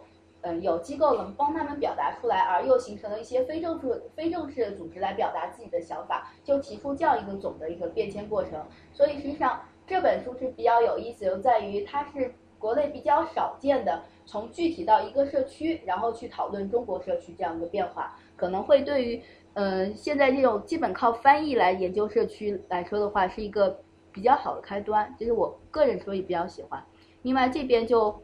嗯，刚刚说到《大城市死与生》这本书，嗯，因为他对纽约比较多，但是我这边就没有写那段，没有没有把那段话拿出来。他其实就是提到的一个观点，就是在于自然规划和就社区发展和城市规划这种互动中，嗯，规划起到一个什么样作用？可能我们大部分人都会觉得规划对于一个社区的发展是有好处的，但就像这种老城发老城改造利益的这种例子来说。不同的利益相关方式不一样，另外它的后果其实是不可控的。它因为你即使规划再好，其中都会有很多的因素。可就呃，刚才我们说哈伊纳沿线的犯罪率是在下降，但是纽约也有很多地方的改造，包包括这种，嗯，包括这个 Bronx，包括嗯，downtown 的改造，都会存在很多的问题。就实际上它的这种改造没有使当。整个社区的犯罪率更低，反而使由于这种，呃，更多的公屋的建设，更多的平民的集中住宅，看上去给了他们更好的福利，但实际上形成了犯罪率的增长。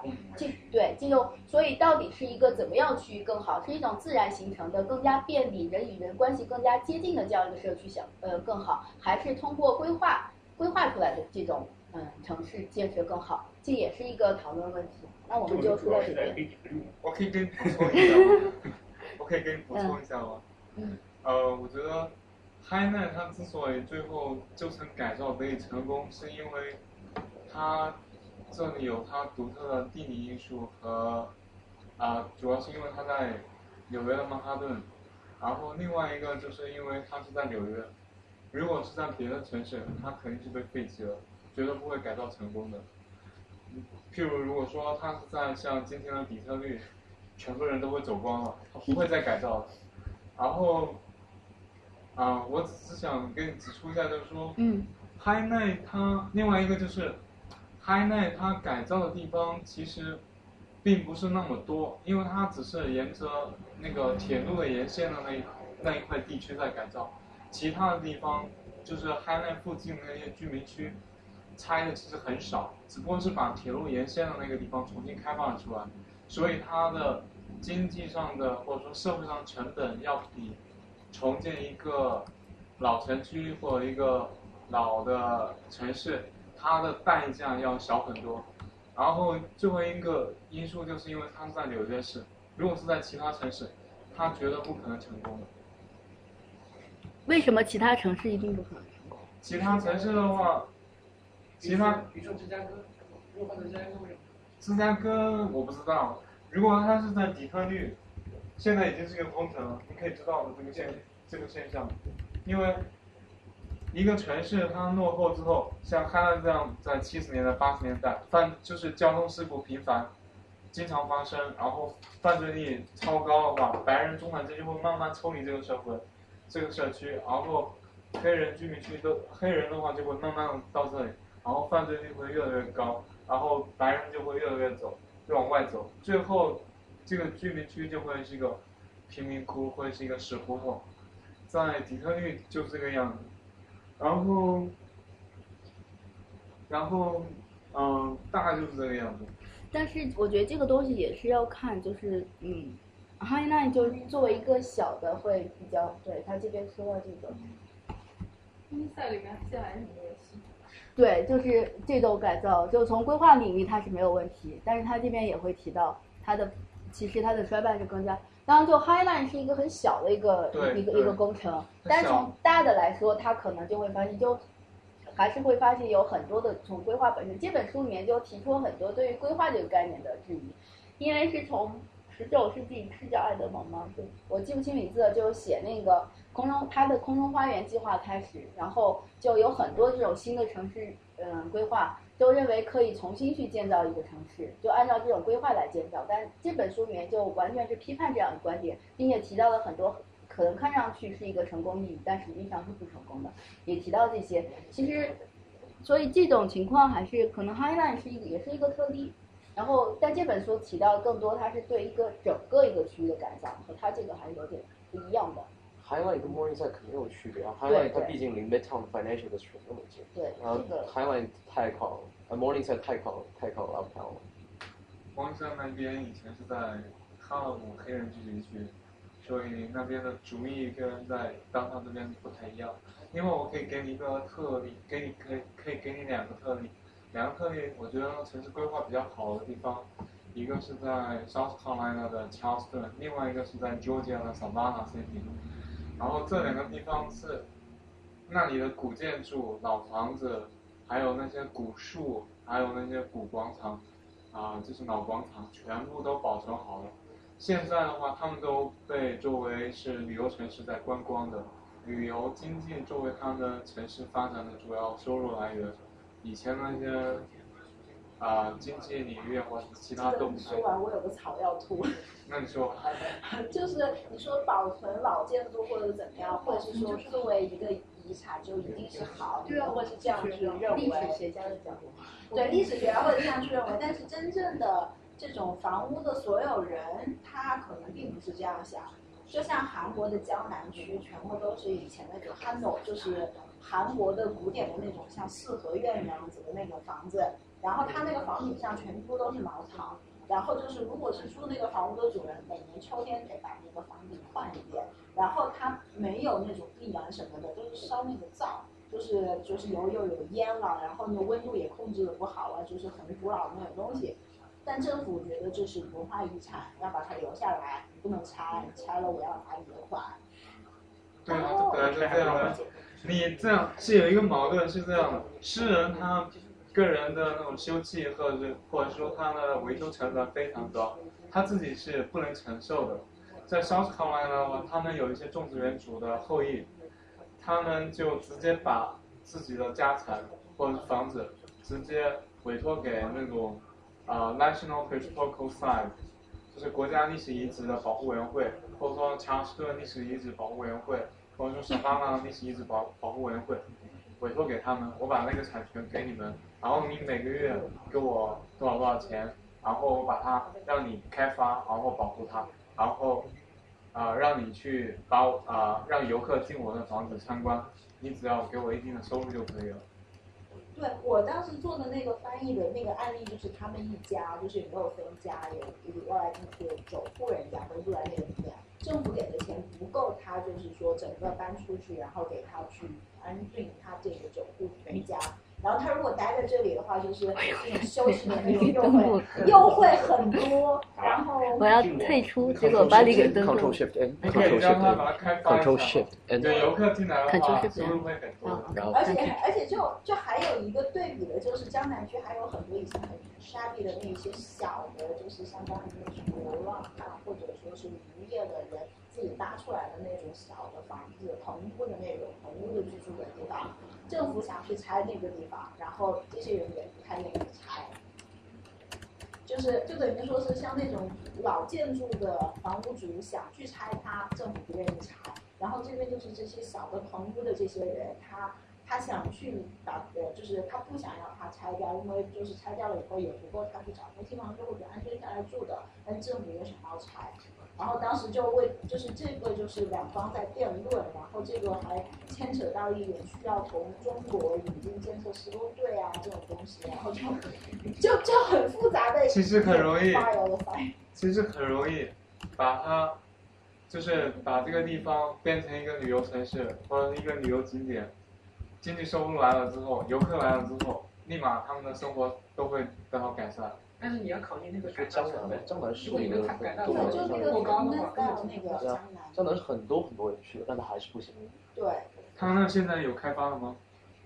江南江南是最旅游是是首尔最有你说的地方都是南方，对吧？南方本来就是旅游区啊，本来就是就是大家去晒太阳的地方。但是如果那个地方自己本身没有工业的支持，它会发展的非常可悲，你知道吗？就如果是在一个大片大大片范围里面有几个这样的点，就是 OK 的，整个全都旅游业了，非常可悲。没有没有，江南是整个我是我是说他说的那个最怕的 Georgia Georgia 他说的那个刚才那个对，，江南现在就是两极。会很严重，一级就是所有的有钱人在那边去住那个江景房，很高的楼，一直就是那个房子背后一片全部都是铜屋，拆人家不愿意让你拆，因为我这个地方还是蛮蛮 fashion 的地方，然后我花个几呃几千韩元我可以住一个月等等。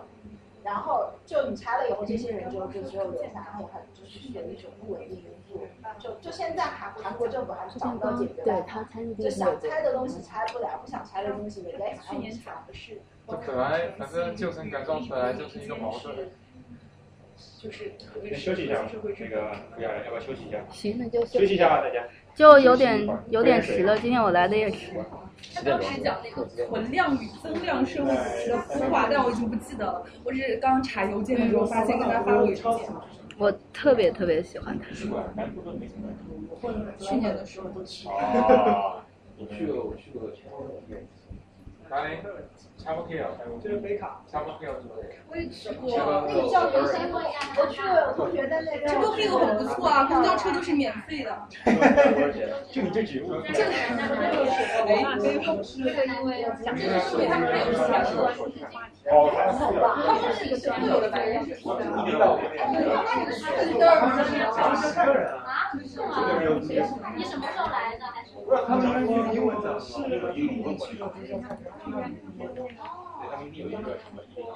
姐真的是真的交微信交微信，你不加了我？实在要确认一下。反正你都不受众嘛，加你受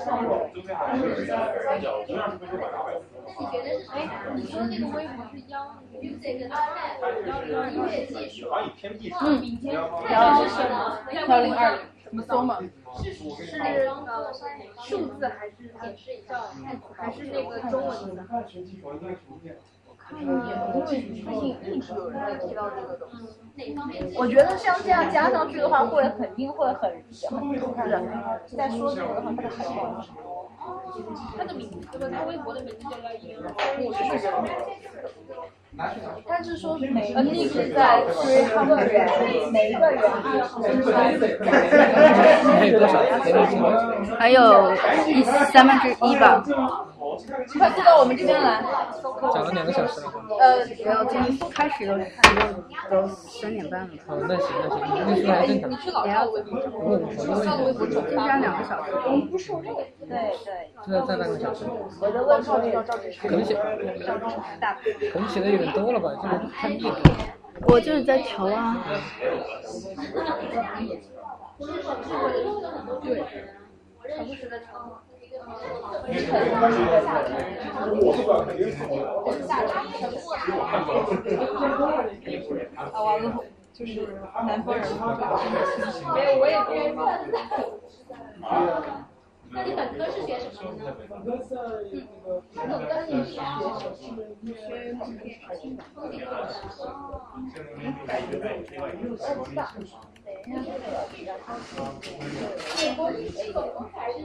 不懂。对。一个草字头，另外的内。不知道，反正我就是觉得好像是我一说就想到了我我我我学校旁边就是北广北京广播，现在传媒大学啊，哦对，我二外的。你是传媒大的啊，就是相亲的，都是邻居。我总是星期六的时候。跑你们那边去吃水煮鱼，哦，你们那个食堂都是这样种植的。是的，你们那个食堂没没有你们俩是有名，对的，就基本上一个月必须去一次。叫叫什么名字？三生水煮鱼。对对对。我居然没有，我估计你也没有。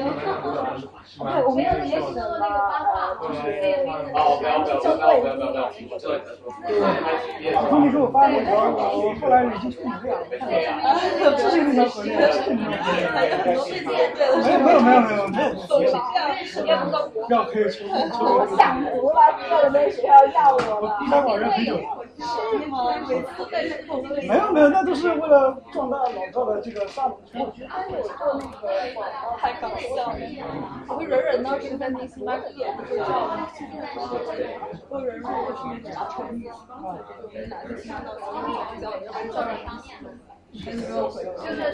我在星巴克啊，就牛步的那个星巴克。哦，谁发我微信啊？我那时候微博肯定走在路上不好刷。但是如果你不看一下这方面的话，我觉得是工作圈也还 OK。你有没有一边听这个一边发？在做笔记。有没有一边发赏读？嗯，我把这个标记下来了，我估计以后发发出来。因为之前就是高级的书又没有那个，我还没有理，因为我一般线上我没上有书单，我知道前面是有还是说我们每次看你都会发一个赏读。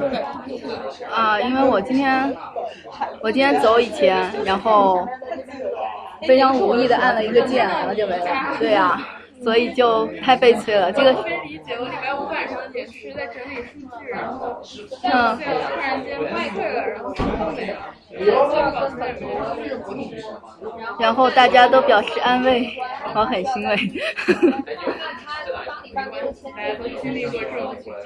对，就有一个朋友就说没有关系，大家都用的，就是一般一般都，我以前用 Word 就以前用 Office 就没有问题，这次是因为我电脑重装以后，一直就没再装 Office，用的是嗯 WPS 的，因为大部分还在学校处理嘛，然后就在家里面用的话，我觉得基本文档能处理完就行了，结果就出了好几次问题，第一个就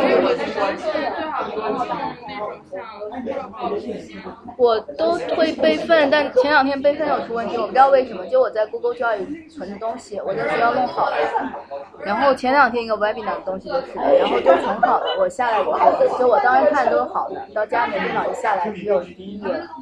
伪科学，我跟你说。而且最近好几次，我觉得是我电脑有，我不知道是 WPS 问题，WPS 以前和 Office 兼容很好，但但是现在就自从 Office 二零一零以后，我觉得兼容就差了，然后就老出这种问题，就是那天作业的格式也是下载下来，然后也全是错的。后来就给老师邮件，我说我在学校，因为那天是有事没能去上课嘛，我就跟只好跟他讲，我说在学校看打印都好的，然后这个对不起。就不管他了。是你的是吧？天天天天又忙，但是又特别开心。语言学我真的是真的很开心。就说，就就除了只能刷没有想到遇到过。哎，其实我真的觉得我在图书馆看到过你，因为我跟你讲，你跟一个 MSA 的会计硕士长得特别像，就其实不是长相，就一样，就就额头比较比较比较高，然后比较大，然后这样头发显这样。那个静姐是谁来着？你给我介绍一下。好多人认识她，然后他们从她又知道我们知道，就我们知道的那个我是学长，他们是我们知道你们这边去是不是那儿吗？啊，就 Dream，有很多人知道他吗？对对对，因为就我看我回复微信的我不是太清楚，因为我没有怎么发微信。我们学校我是校部呃这边学生面试。对，因为我我不是商院的，所以他因为应该是因为他又做他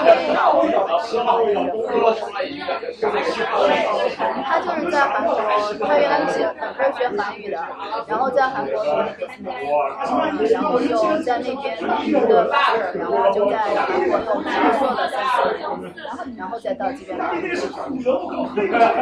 我愿意，因为是他说自己要总结，应该也蛮有意思的。要看一下他两个人都是什么方向讲的，所以我觉得我没有吧，我觉得他就基本还是对，我觉得他属于就最近还是比较多精力放在学校，别压力掉。在八十多间，估计过了过了这个什么环境。因为国家有那个过来的，我都不是在我是手是学会学，对他们有的是尝试过来，有的博士到我教。司法之上有一个工资自己的少。其实像我，哎，对呀，像我是大一面墙，我操，这个超，这个这个我我最喜欢。一面墙，我上次有看到，我觉得每次我就是开心的人。里面有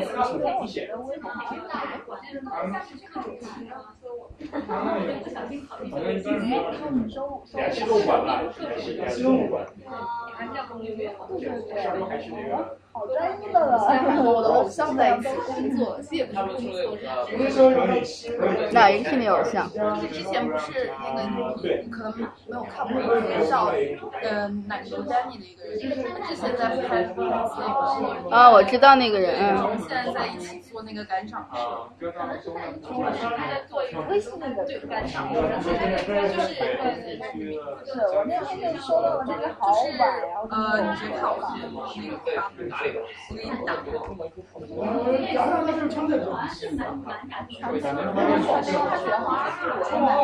我听说的好多去英国来美国好少，对英国人多，因为是近年嘛，传媒比较，就给我的感觉，就是中传的人，很多都去英国，然后英国人比较多。去西安那种去欧去欧洲，有可能是我的老我好多以前认识的那个学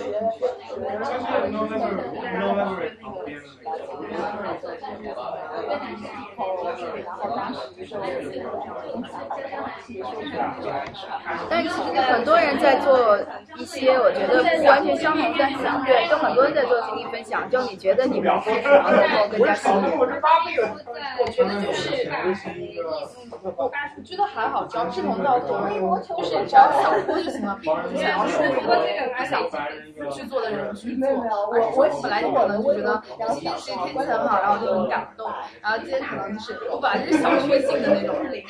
是这样做小确幸的那种。我以前做分享了好多。我微博也之前有看到过发那个东西，但是后来我感觉不要看好男友，针对对象比如说什么样的人？没有没有没有，就是就是只要现在都这样，越来越烦然后就是来写日志而已，这只是一个不是商业机构嘛，因为我之前一直在做公益这样对，就成都有一个叫爱思青年的，还有像什么对，我之前然后之前还做。G A 呀，哦，我知道，今天这个现在纽约也在做。今天到这儿，哎，不好听。到我吹先哪一个小时？大概是中旬的时候吧。不过因为这还好，是那个呃，是大概是差不多中旬。哦，我去干什么？因为这个是做商业经济。是一个老奶，就是一个抗癌的老奶，抗癌，抗癌好吗？抗癌，对，但是好像很有名的，对，受过希拉里接近的。哦，他不是，他不是他就是在一百二十多街，一百二十，我看那个就林海音的照片，他在一百二十多街的，他上。我现在在学校教书，去年还是去年还是之前做了一个演讲，对对，然后经常。你们是几年大家的？没有，就我们是属于选课，就想一年半快一年半，像我做这个，我都教两年。湖南话，河南话。哎，你这是教课人教书？哎，这你们教书，我知道他是是我最开始的时候有个同学说的，然后认识的一个高中老师，他愿意就是当我的我那个打我作文，后来就是做夏天的时候，我有没有空？我有空的话就去他一个比较专业的教堂去学但我觉得就是他知道我还是我觉得最重要的他的，然后他通过面试教书的一些人，然后又介绍我觉得是不是做的不是说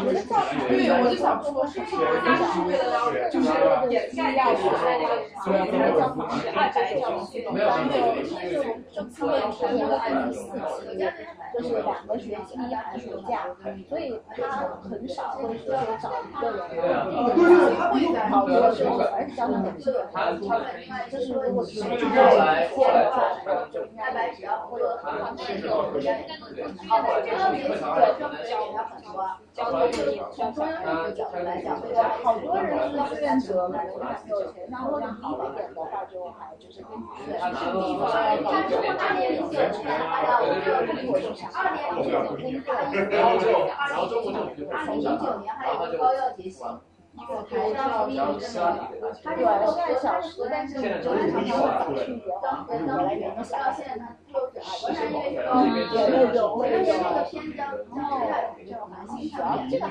是就是跟上面那个小说改的，然后就是讲一些正爱的运分的，他就因为这个有时候也很难说，啥时候多啥时候就出题了。因为高二的学生音放也所以有点那你你不接受这个，我觉得我觉得我还有用非常早的机关的一个，就我觉得是太喜欢那个飞上面，就中央政府没有那个地方权力，他已经直接这样一种他是不是跟那个武汉大学像是医生教授在这边的大学，他在国内的就是河南省政府的人要，然后他没有办法在河南，他太小一百多上面讲的是我的经纬要先说点点，那个他是要在河南省的，还有他们也还在在，主要是河南我认识他们都是对，他们所有包括是我们在在说他们，就其实考虑到把这个人给他是两个，但是其实做人的时候，他都把这个学务退休了就开始对啊，为什么做安吉的是想创业这个专业，说而且还想我太懂啊，我就是我是从来是特别在我家我也是从对啊，他那个就是，因为我在跟还以为还以为没有可能就是他主要是这种方面，他是这样的，然后就是有一些我是这个教育跟然后结合一下，就是交流，什么时候什么时候我们可以去拜访？就有那个多大的人，然后最好去看看，我是觉得问题，对他们那几个就是我们因为到多大的人，就是多大应该就会有像多大的人学习，就是这个会很微观，然后。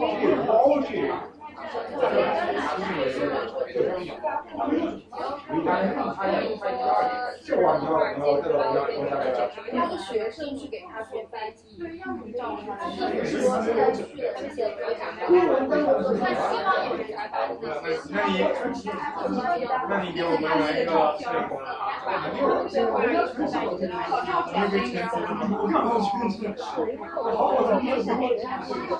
变成是变后来到这个出了这个就是那个就是那个，对，他那个就是专门做经济的，有钱的一个是，但是他就是就是他就是。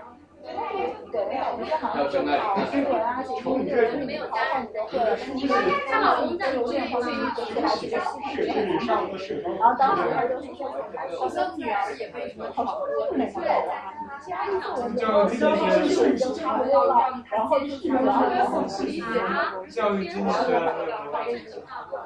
做出来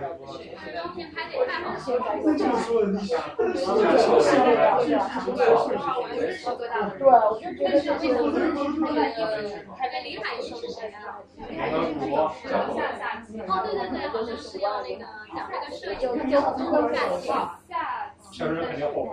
但是但是但是老赵不三分钟就现在说到那个海边的，我就觉得可能就是有有的是那个开哥来解释一下为什么时间进过去了，然后大家就开哥的同时，为什么他这么海淀如果省的话，因为他这里面选人才一直有两三年。啊，因为他拍过一系列的东西，就是说，啊，就是一系列主题既有比较有意义的，也有比较文艺小清新的，对 对对，这个我觉得不像散文文科的，比如说到一个语言词都是一个一个一个一个板儿在那，才会够够的好的话，那个其实那个我倒觉得这边林徽因的的孙女婿是这边的人是他同母但是中国人喜欢哪个地方都不会。哪个是哪个时期的是吧？那就是就就哦，自己教书也就是妈的，我就不说清楚我上的是什么。你只要教多少岁？就安迪小孩是教那种像在我学校里教的是招安德鲁他是他是他一直就是那个学华人精神没是学校里的培养。可能我说那个就是他那你学校里是是呃，没办法，因为算纽约城市大学，有地方有分校区，像我是研究生院的，然后他是八五年有，然后八五年都有，有点那个人道主义光环一那他这个受不同的校区他开的课不一样，然后我们都是在 CUNY 就是城市大学系统里面的，然后就可以到处转。东 A，我我我我我想我想找一个有人类学，我想修人类学的 minor，然后查了一下它的有学费，哦对然后查到一个 Penn State 有有有叫零什么。对 Penn State，然后我觉得那里的就是你看也我是 U 判，谢谢。我知道我知道，说说是看看了，然后 Penn State 跟 U 判差好远啊！我是看他毕业，然后我就是然后笔试 Penn State 好吗？要求要求不太高的话，进行了鄙视吧。而且他跟我还同年同月同语是。对啊，那肯定是。他之前是读的多大的 MBA，教在那个授没经过 Master 高中的比较有跟启蒙今天就今天年初我们点亮一个。灵魂哎。安迪中美都有差还挺我今天听他讲，我还觉得，嗯，就是我也觉得。我也蛮羡慕那种就是可以，说自己学有所成，有一套有一套自己的理论可以去跟人家讲，然后跟人家有其他可以跟人交流的这种就也挺好的。这是老师的状态。没有，他的中文是随他外可能说吧，看你自己感觉。但是我反正因为也跑过一点点路嘛，本科的时候也跑过，就是大家的这种东西都，我是觉得会有点累，但是还是蛮好玩的。嗯嗯，而且也。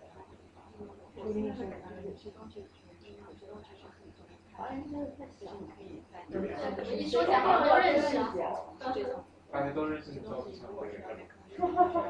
嗯，没有，我觉得。虽然是已经不远。我觉得是有点就是那种发展。是感觉不可以的，就你离我太远了。不说不说的人，很多人可以认识，是对对对。我觉得是有质量的。这现在是你不是盛开，你是看这个数量了。十八世纪的时候。法国的那些沙龙就是像这个是，就是太阳太阳彩虹全都彩虹。面到还有还有这还有这个游戏的，没有啥。我去年我去年开个不好意思。还那个上面，我是另外一个上面。以前啊，不去。明天去的人是不是好多？他怎么想的？他他那个不是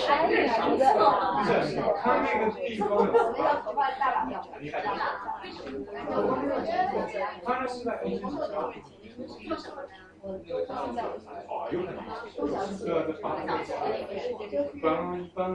在江省新青校园，然后我们比较重要节目，就一个是做统计和分析，另外一个就他那个哥大那个，哥大形式在我们之后那个。分析比较杂，然后我们所以我们的小的它比较严。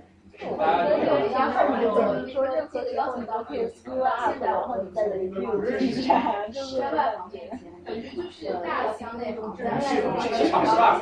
我们把所有我们讲过的主讲人也站成，也显是站成一排，我们才跟队长，斗斗沙龙，谁让？中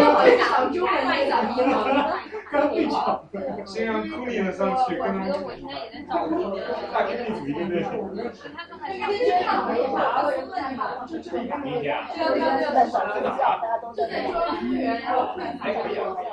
明天是好像是到多久多久到转出转一圈，从 State Island 没有到到新区帕格过去下坡。我的那个是就是大不了两万年。就找不到工作，还有个保险。是啊，是，然后就是打无之前是不能动对，虽然是叫私立吧，但是维持。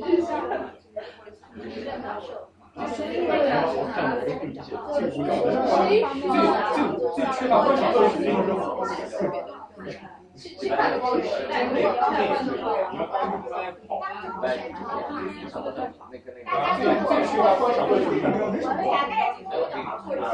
我觉得马拉松你要看看马拉松的精神或者说参加这个马拉松乐趣，一般人会觉得，但是你看就是没人跑，你看就是多少就是除非你参与进来了，是吧？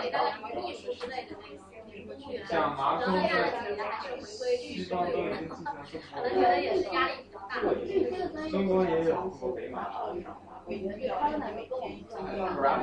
我觉得中国应该都在你们城市经常帮小学生什么，一般跑个两百米那种，然后跑夜马。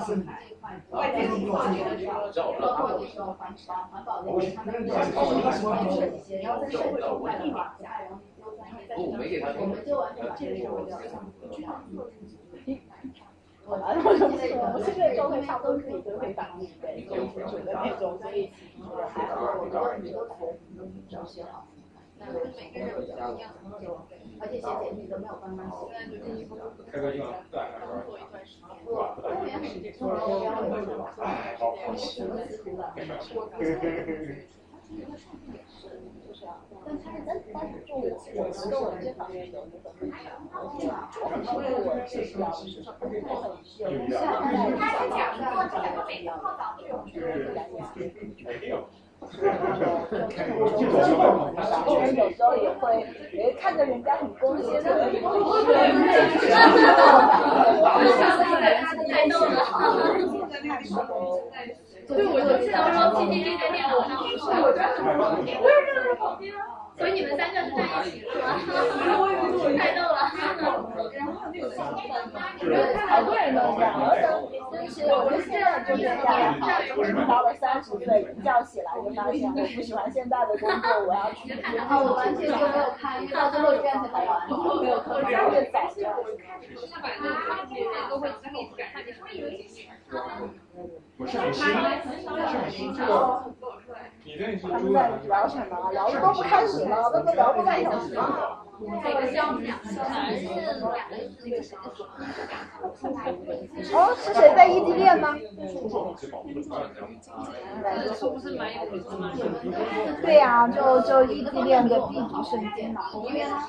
对呀，他就是说什么色然后两个关系好的差别啊，怎么样去理解对方的一个一个性格或者对方的一个想法，然后就怎么沟通交流，其实都是扯，我觉得。我真心觉得扯。就我觉得光，就很多问题是我觉得和人交流都会有的问题，比如说是男人和女人交流就会有的问题，好多同性恋也会有，同性恋还不有闹闹矛盾的。哎，但是同性同性恋，包括他的偏女性那个吧，这个我出几个案例，觉得我太清楚，我觉得人就主要是人和人交流，对吧？当然了，作为一个学语言学的专业人士，我觉得语言是世界上最不能解决问题的东西。就就每个人对每一种词、每一种句、每一种句子当时的一种心理认知是不一样的。所以你怀着这样一种感情去说这样一种语言，对方可能会认为中国这样一种语言是很扯的一个东西。多说，多 说。就就错误率还是那么多，你多说了，他就是资料里面这个字，他的程度是精确。我觉得得不是。既然产品都都是用一个，很多都会有，听到我们知道，就是那么多人说这个是，即使你去申请那些，就是说这个人是这个学校他的 negative，所有说的正能量的东西，他都认为是负的东西。不是，是在学校附近的。能够在我能够经常跟差不多相同的上下，然后大家去交流的时候，可是你忽然发现这个东西，我们那学校附近的那个考官考的时候。非常严格，我也很严格。我不知道，确实，我们他们那时候见过你们的意思。我觉得你的名字很符。那我考官去海南，讲的好用词，太牛逼了！你现在手机都不知道我的亲自吗？没有，有一次是，你我说一个废话就可以召唤你，军练考官还是怎么的？算了，不说了，说起来不惭愧。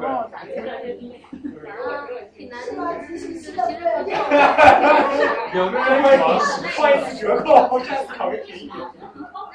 在在学校附近的，学校附近的。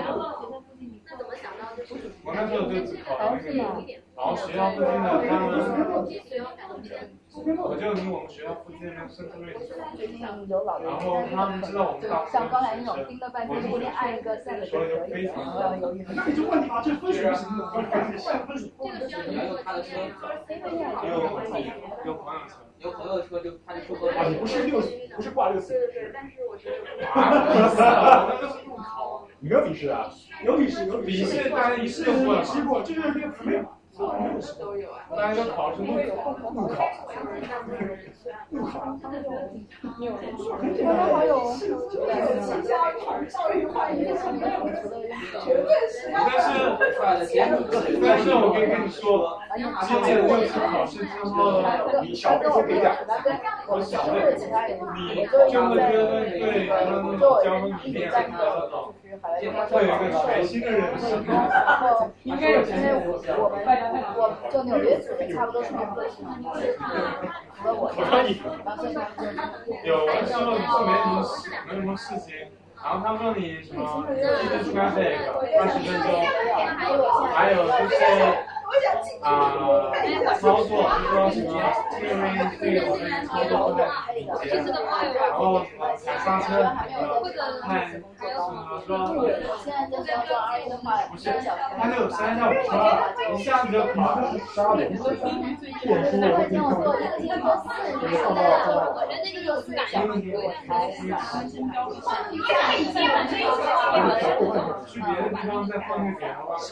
是 master 的 RA 就特别简单，每次上楼，每次上楼都在那边，每次上楼都是开书单嘛。是吗？就一个小。对，老赵你应该开个动漫小组，每次的活动，我上豆瓣呀，你不行，这个感觉是。他应该是需求，因为。不要开歌。哦，文艺美。文艺青年，文艺青年一般都要上动漫。我都不知道这是哪一派的，我也不想多说什么。科技科技派的，科技派的，高级派。搞搞搞那个科普类。我发了好几个地方，我不知道他。我不知道，我怎么发？我也我也上过。继续讲吧，学姐。不早了，好像。然后你们回第六个。速度厉害。哦，我喜欢这小包哎。来，我进去。好。原来你还在外面。我还在这儿。没有存在感。没有存在感太强了，有这本书在。伪科学。这本书我看过，这本书我看过。这本书很好像很有用的。谁谁的？为什么有用？很丢脸。就是 男性跟女性之间的区别，对于这个夫妻关系、恋人关系很有夫妻关系。怪不得没有需求。没有。没有人权。然后就这边就说美国和中国社区一个，这边其实没有什么，就是美国社区的话，就刚才也说了，第一个它的概念会比较多一些，另外一个选区他们也会认为我们是一个大的社区，另外就社区这个概念本身的话，就个人有不同的理解，就下面讲风格也比较多样，然后嗯，种族不同的种族。不同的移民群体都会觉得自己是一个社区，另外不同的职业群体，包括学生，校园里面也会说我们是个 community。然后另外就邻里这个概念，就是 neighborhood，就属于小区的这个概念。然后另外就是风格，这边说风格比较多样的话，就是说纽约是有它一定的特点。嗯，这个就是跟其他地区不太一样的，就是嗯。纽约因为移民比较多，移民多以后，它在这种就是承接政府的 social services 这一块会比较多一些，所以它形成一种非常独特的，就是做社会服务这一块。这一块的话，基本纽约呀、加州这种移民群体多的地方才会，嗯，比较明显，因为低收入群体会多。嗯，当然不是说非移民就没有低收入群体，但是移民多的地方，它这样一个问题存在以后，它就会承担更多的这种，嗯，政府。嗯，转接的这种专业化的服务职能。另外一个，就刚刚这边提到教堂和图书馆，就是和社区历史有关。刚刚就说到社区在一开始发展时候是和教堂紧密联系。另外就是各地的图书馆其实承担了非常强的这样一个社区的作用。待会会说到中国的一个情况，其实中国现在有很多的这种社区的服务组织，它也是通过图书以图书馆为基础，然后来开展一些活动。因为图书馆可以首先给它一个固定的。通过读者这样一个人群，然后来建立一个嗯机构和社区之间这样一个长期的联系。然后就说纽约社会服务为什么这边刚刚就说，因为纽约有它的特殊性，它承接大量的社会服务。那么所谓社会服务这块其实是没有找到一个好的词来翻译，就是听上去好像很大众的一个概念，其实是讲究所所谓的 social services 这一块。这一块呢，就是其实它是更多的和呃社会福利 social welfare 是连起来的。所谓就是政府提供的一种嗯，政府提供的一种服务。那么在这个一般做就是这样一个特定领域来承接政府的和服务啊，还有服务低收入群体的这块嗯功能的组织，他们这块统称为做 social services。嗯，涵盖了包括住房、包括医疗、教育、儿童、女性、能源、劳工不同的方面，非常广泛。这个里面就涉及到一个政府和非营利组织还有社区之间一个关系。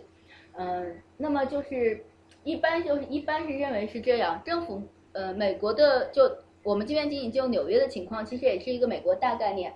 美国对呃公民提供这一种 social services 的话，它主要通过三种途径，第一个是政府直接嗯。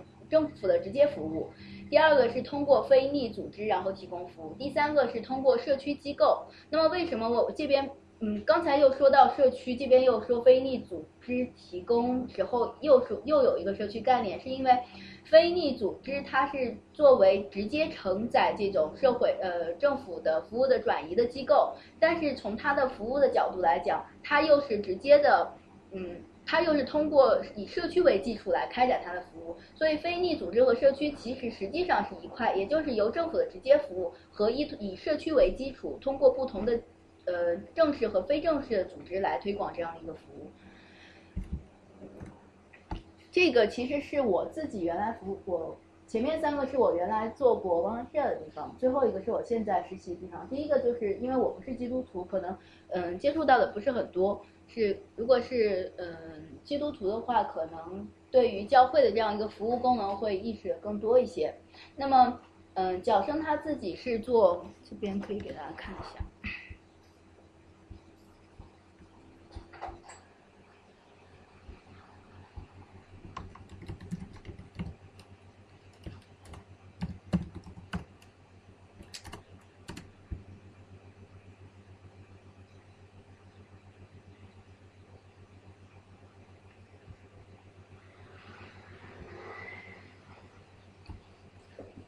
这个是呃，角圣它本身是一个由就是教会办的一个服务机构，它这个机构当然除了提供这种社区服务以外，也提供大量的对于教徒之间的一些活动，是嗯，但是他在给教徒就是给他的教徒提供服务，就给信徒提供服务的时候，实际上也嗯涵盖了很多让嗯信徒可以参加的活动，而这些活动是以所谓叫协工的名义来进行的。其实他的协工就是，嗯，就是我们一般所说的义工也好，志愿者也好。一般来说，嗯，说的比较事工是他们的员工，协工就是义工。那么他们通过这样一个服务，实际上也是，呃，有对于嗯基督徒来说会有个很强烈的这样一个凝聚力，就是我在这样一个做事情的所谓侍奉，就是在侍在在侍奉主这样一个过程中，可以达到了呃既达到了机构的目的，也达到信徒本身的目的。所以基督教组织一向是有一个非常好的号召能力，不仅是募捐的角度，也是他具体在参加到这种服务社区的活动中，也能够形成一个呃，就有一个非常呃非常广泛的义工的来源。那么角生其实是一这个这个机构的话，它在支持社区服务上面还是非常广泛的。它既有所谓一些教育方面的，就是嗯文化教育方面，比如包括英文班呀，包括入籍呃，包括这种各种艺术的课程，嗯，平时周末暑假都会有。同时，它也有很多的包呃，这也是教会的一个特点，很多的教会组织都会有临终关怀这一点，而临终关怀的服务，而且临终关怀的服务大部分都是。嗯，只要求你必须是基督徒，这是和临终关怀一开始它的起源也是和基督教是有直接的关系的。这里我可以补充一点，因为临终的那个就是是算五个圣礼的之一，它是就跟结婚、出生、洗礼这个是列为一体，算是一个圣礼，所以它会有临终关怀。对对，是的，对，就是包括那个耶稣基督。走了以后，那个跟他徒有礼这种东西，也是临终关怀最早的一个那个就是历史的这种联系吧。对，因为就是刚刚黄瑞说这个，因为临终关怀一开始就是和基督教的关系非常密切，所以他们也是做的会更好一些。因为毕竟临终关怀它会比较强调这样一种精神上的寄托，嗯，所以可能不是信徒的话，会相对要来说，他在就中国内现在也有很多在做临终关怀，但是。仅仅从医护角度都会有一些问题存在，然后这个是脚生，嗯，但是脚生是一个可能，就这边要有基督徒，我这个不是有意说冒犯哈，就是嗯，他们因为宗教氛围相对比较浓一些，我当时后来没有继续做，也有这样一个问题，可能就从我个人的角度也会有这样考虑，就是嗯，既然他是作为服务社区的，如果基督教氛围更过于浓厚一些，可我不知道会不会对非信徒产生一定的。就是会会有心理上抵触作用，这个我不太好说，但是可能从我个人的角度会有这样一种疑虑，嗯，也有很多处理的很好的机构，然后就是他他在这个服务过程中，他会有这个相当于辅导性质的行为。临终关怀是肯定有的，其他的活动就是比如我做义工的活动中，因为基本上都是基督徒，他们就是有时候祷告一下也会说帮我祷告一下，这样的活动都会有，就是他们可能是自发的，但。就是这个，就是说，嗯，其实美国的美国比较多的，就美国的慈善机构，它主要是两来源是两个，一个是这种，嗯，所谓的，嗯，就一个是以宗教为基础，一个社区为基础。当然，宗教的基础又是社区了，就是比较相对有统一性，所以它其实非常广泛的。我不太知道，因为我我接触就是他们为主，其他的就一些教会，像黄瑞他可能了解一些，就是，但是他。可能跟我的心理会有些区别，所以我不太知道，就是如果是给非信徒在这种呃这种社区服务上面的话，会不会对他们心理有影响？但这个可能会有一定负面效应。我个人是这样觉得，如果完全是对一个不信教人宣教的话，对这个只是我的一种，我挺排斥的，就个人不太一样。不是吧？我就觉得越跟我讲，我就越不想去。他不会，他不会单纯的跟你讲的。都是一些很感动，就大家一起唱歌什么，因为巴罗有那个。他他不同有不同的方法。但其实可能针对年轻群体的话，我觉得可能并不是，而且基督教可能它的教义比较侵略性，但是现在大家比较平。不入可的学生学生群体的教会不能说，就是因为我这个地方说华人社，这个是原来就做另一个那个 presentation 时候用的一个，所以就还讲华人社区，因为也是我比较熟悉，就这边的华人。教会会有一点特点，就是尤其是法拉盛这一代新移民的这一块，他们可能，呃，我觉得就是更加原教旨一些，然后在宣教上面更加原教旨一点，然后在宣教成分，对，在宣教成分上更重点。其实我个人感受，这个不讨论，就是大家可以之后然后说到脚声会讲到一个就是慈济，我觉得应该还是蛮多人知道慈济，它是台湾最大的一个慈善组织。然后在纽约这边也一直有活动，在全美大概在它的在美国的总部在美西地区，然后呃在纽约这边也有它的几个特色服务，一个是它的文化学校，据说是纽约地区在文化中文教育方面最成功的学校之一。另外一个就是它在这种嗯赈灾方面参与的非常广泛，呃，从从一一年、一二年，呃，就一二年是三 D，然后之前那年叫什么？就是这两次的大的赈灾活动的话，也都得到美国就是美国政府的表扬，不仅是在纽约，就都都对他们进行一个表彰。那就是慈济，他们做的服务很多，但是同样是做社做这种基于社区的服务，他们。都是宗教组织，呃，就有宗教背景的，但是可能这也是和佛教、基督教本身会有些区别。慈济就会强调这种，虽然他在宣传时候会去讲，但可能一个是心理上面原因，可能接触佛教本身就多一些，就潜移文化有这种影响。第二个就是，嗯，他们不太去刻意的，就在他服务过程中不太去刻意的去讲，嗯，这种佛教本身的一些一些一些原理。呃，所以这个就是宗教组织他们的处理方法还是会有些区别的。国内现在其实也会有一些嗯宗教，就是基督教的组织提供一些社区服务，其实也有，但比较少，而且没有办法宣传。这个就这个地方就不说。基督教的社区和基督教有点混在一起的组织，他们会不会有接受教会的资金？直接接受教会的，他们捐款主要都是教会的。我因为我我参加过他们那种募款活动，就特别感慨教会那种强大的筹款能力。就他在那边说一下，每人手上去开户。其实很多活动不一定教会，他们都会先给你一个信封，让你把钱放进去。但他们那个因为很大。对，就是因为因为作为基督徒来讲，不好意思不捐钱，所以对这样一种就是 commit commit 那个 commitment 非常强。对他们来说不是压力。是百分之十的工资。对，十一岁嘛，好像。这么夸张？对啊，中世纪的时候啊，中世纪的时候，我又不是教徒，我有病。你有病？你不能这么说。我又不是教徒，我捐他我有病，我是教徒 是这样的，是中世纪的时候，主要是天主教徒。天主教徒的话，他们有一个神阶，就是教阶制度。然后从上到下，普通人是不能够啊通过信仰来得到上帝拯救的，所以他们必须参加天主教的教会活动。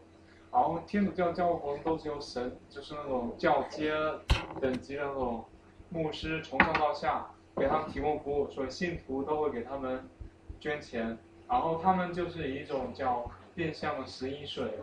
然后新教改革之后呢，这种十一税就好像就没有了，但是。参加基督教的那种活动的话，他们还会直接或者间接的都会有一部分的捐赠。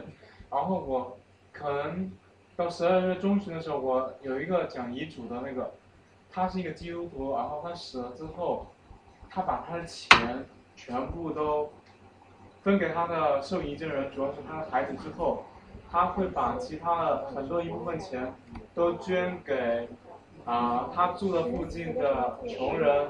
寡妇，还有无父无母，不是无父无女的什么孩子什么，就是说他们基督徒有一有一面就是，啊宅心仁厚的，啊那种心理，所以他们会把他们财产给捐赠出来。对基督教，它这样一个背景，对于他们的这种募款能力来说还是蛮强的。我不知道他怎么操作的，可能每有的是这样的，公司的时候会，有的是，有的时候是在教会里，他会从后面到前面跟一个篮子，然后一个人一个人，然后往里面扔钱。反正他们，对，还有的一种形式就是去教会的人，他们事先准备一个信封，篮子来了之后，他们把钱放到信封，直接把信封放到那。对对对对对。他这百分之十是自己自己自发的还是他？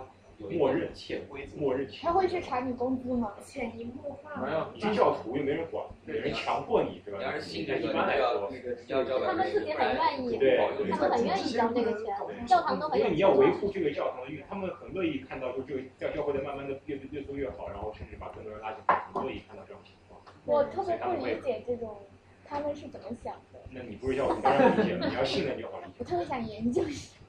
因为你这是为上帝的传福音，对啊，然后你的钱都是给上帝的，给上帝的指明的，不是给你自己的。我要是一个一般人，是不是会有很多教会抢对，比尔盖茨也他比也是啊三他可能可以少交一点，我觉得。这能赚那么多钱，信吗？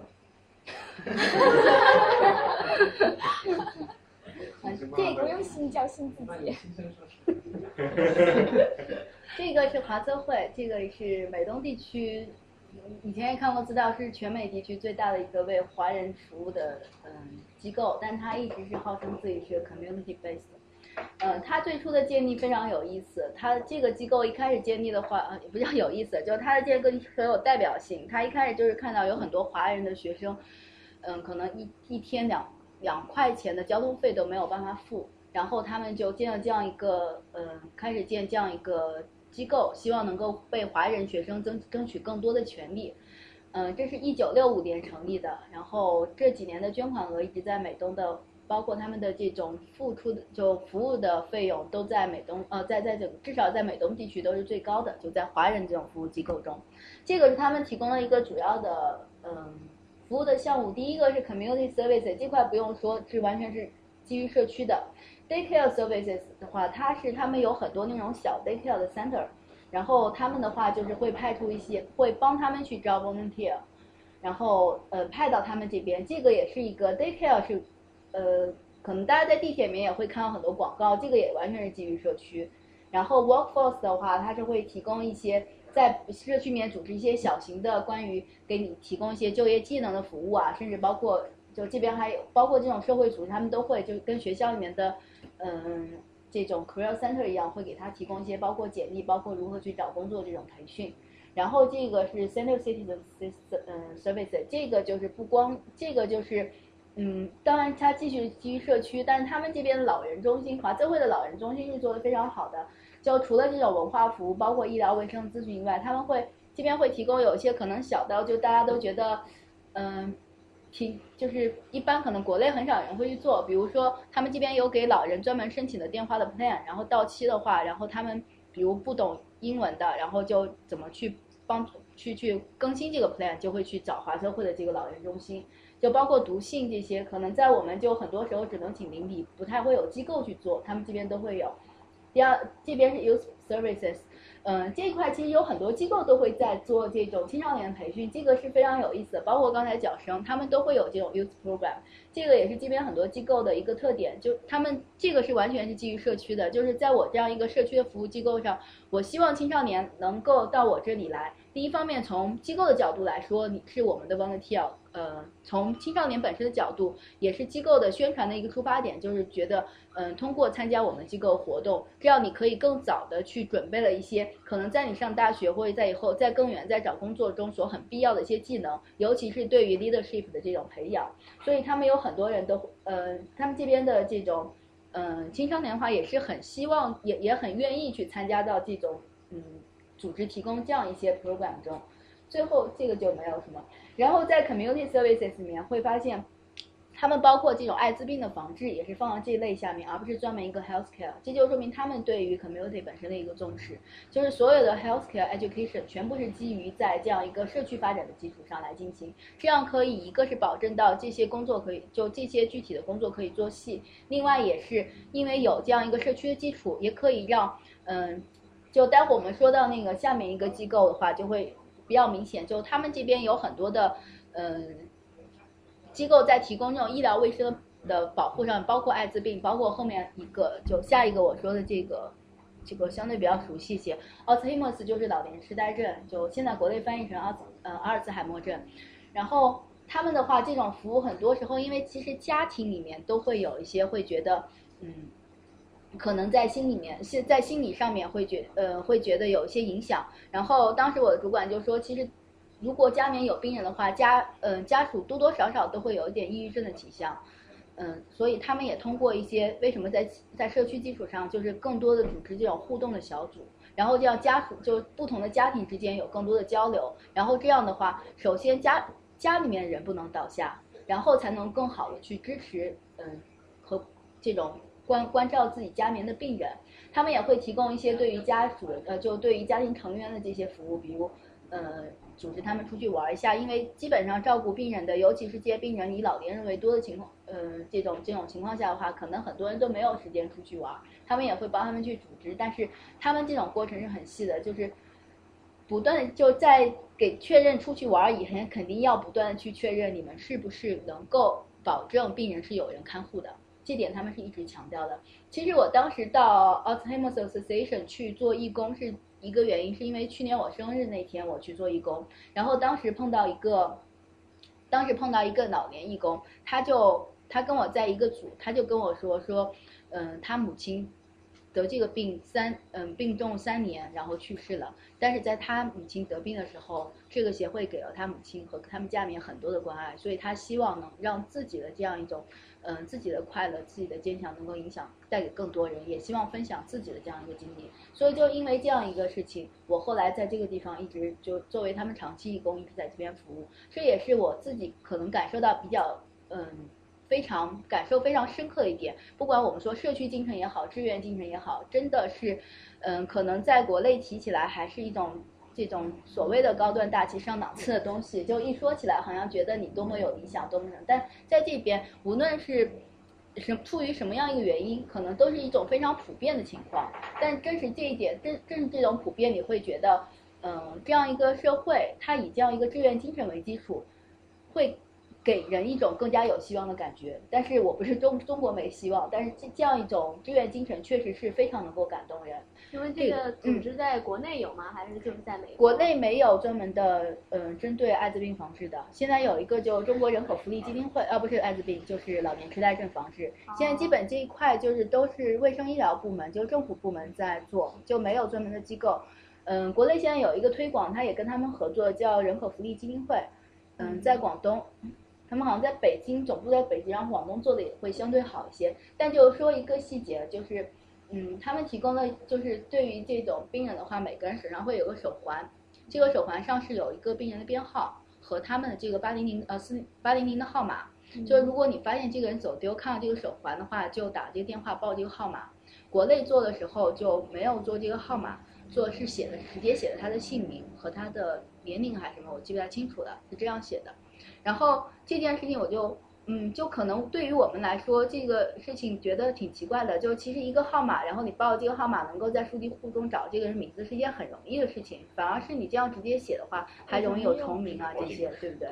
对，但是报警啊对，但实际上，实际上的情况就是，嗯，说国内当时做的时候就觉得他们没有足够的人来帮他们输入这些数据，所以数据库没有办法去建。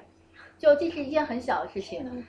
对，就是这种，就我们从数据库本身建立里面技术上是有很多问题，但是仅仅从输入这个角度，其实是一个志愿者都可以去完成的，所以这个可能是有管理上问题。嗯，当然这个深究的话还有很多意识，这个就是说一些很细节的东西。另外这边说细节还有一个，这个我以前在。微信上面发过几张照片。我觉得这个组织就是挺挺重要的，就是像在中国老人这么多，家里有老人的，其实我觉得这个非常会非常。这边的老人还是挺有意思的，就是我跟他们去出去看的话，就是他们也就到老人中心，每天白天像以前我之前就是我说打那个竞选电话的时候，很多老人白天不在家，然后一问都去老人中心活动了。嗯。就是这边还是蛮这个方面。是养老院吗？不一定是养老院，就是我刚才看那个华策会那种养老人中心，就我之前在华，对他可能还教他们用电脑，就这些都有可能，不是养老院。他们，嗯，对，但是他们这边就特别普遍，国内的老年大学我觉得没他们这边老年中心这么普遍。就每个趟都有一个。就。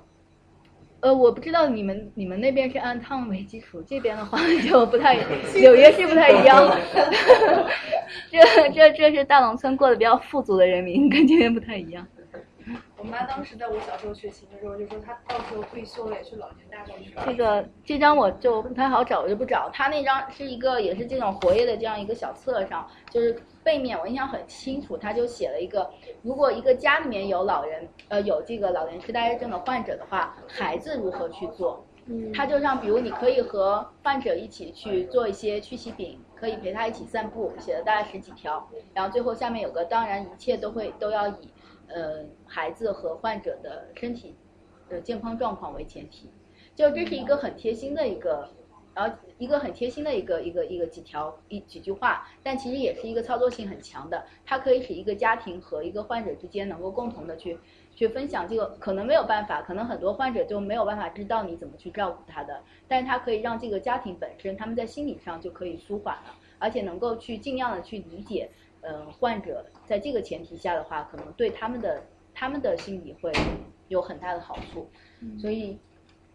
很多工作做的是确实比较细，就是，嗯，去看了以后就觉得其实挺简单的事情，但是在国内做的很多都不太好。这个杯子小心那这个组织它那个资金来源是什么呢？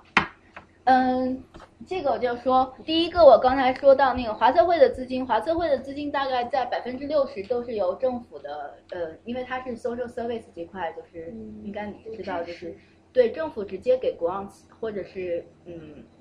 一个是 grants 那种，就直接直接就把那个钱给他们了，这个就是不需要不需要他们再还的。另外还有一种是，嗯，属于也也有一些服务的话，属于嗯就是政府购买性质的。政府购买性质就你提供多少服务，我给你多少钱，这是这样的。美国非营利机构的嗯百分之百分之三十三十五的钱是来自于政府机构。就全美国的，国内的比例要更高。嗯，这个就待会儿说中国那个社会组织又是一个情况了。就美国是三百分之三十五的话是来自于这个，然后百分之呃四百分之四只有百分之十七是来自于 fundraising，就是来自于自己募款，剩下中间这一部分呢，就是可能通过这种一些别的，比如交会员费啊这些来实现的。然后其中政府出的这部分钱里面，可能有一部分是购买服务，一部分它就直接属于 grants，就是相当于直接给你钱，就你去你就是我只要能写这种跟政府要钱要好了，我就直接给你，没有任何条件的这种。所以大概这两块在一起，就是大概百分之六十的样子都是属于完全无偿的，对于你的服务不起付直接的要求，你随便你怎么用的这种钱，有很多是这样。所以可能我第一次看到这个数据的时候惊了一下，这个是大家可以看叫全球公民社会是。嗯，一九九六年，然后嗯，那个学校叫什么的？霍普金斯大学，然后编了这本书，它其中有一段这样的一个数据。嗯，当然这个比重在发展中国家，在美国还不算最高的，欧洲更高。欧洲的政府给非营利机构的钱达到百分之七十一，这个数字就对。这第一次我看到这个数字非常非常惊讶，就是跟我想象的完全不一样。这个是所以 CPC 钱有很多是来自于政府百分之六十，但是他们也会有一部分是嗯自己去募捐。募捐，比如说当时我是在那个 Special Need 那个部门去帮忙，他们当时有一个电脑教室，全部是 Time Warner，然后给他们配的所有的设备，包括硬件，包括软件。然后因为对他们来说，因为美国有个很好的抵税政策。那种，所以他们反正反正我交给政府钱，政府给他们和我自己直接给他们也没什么本质区别，所以他们也愿意。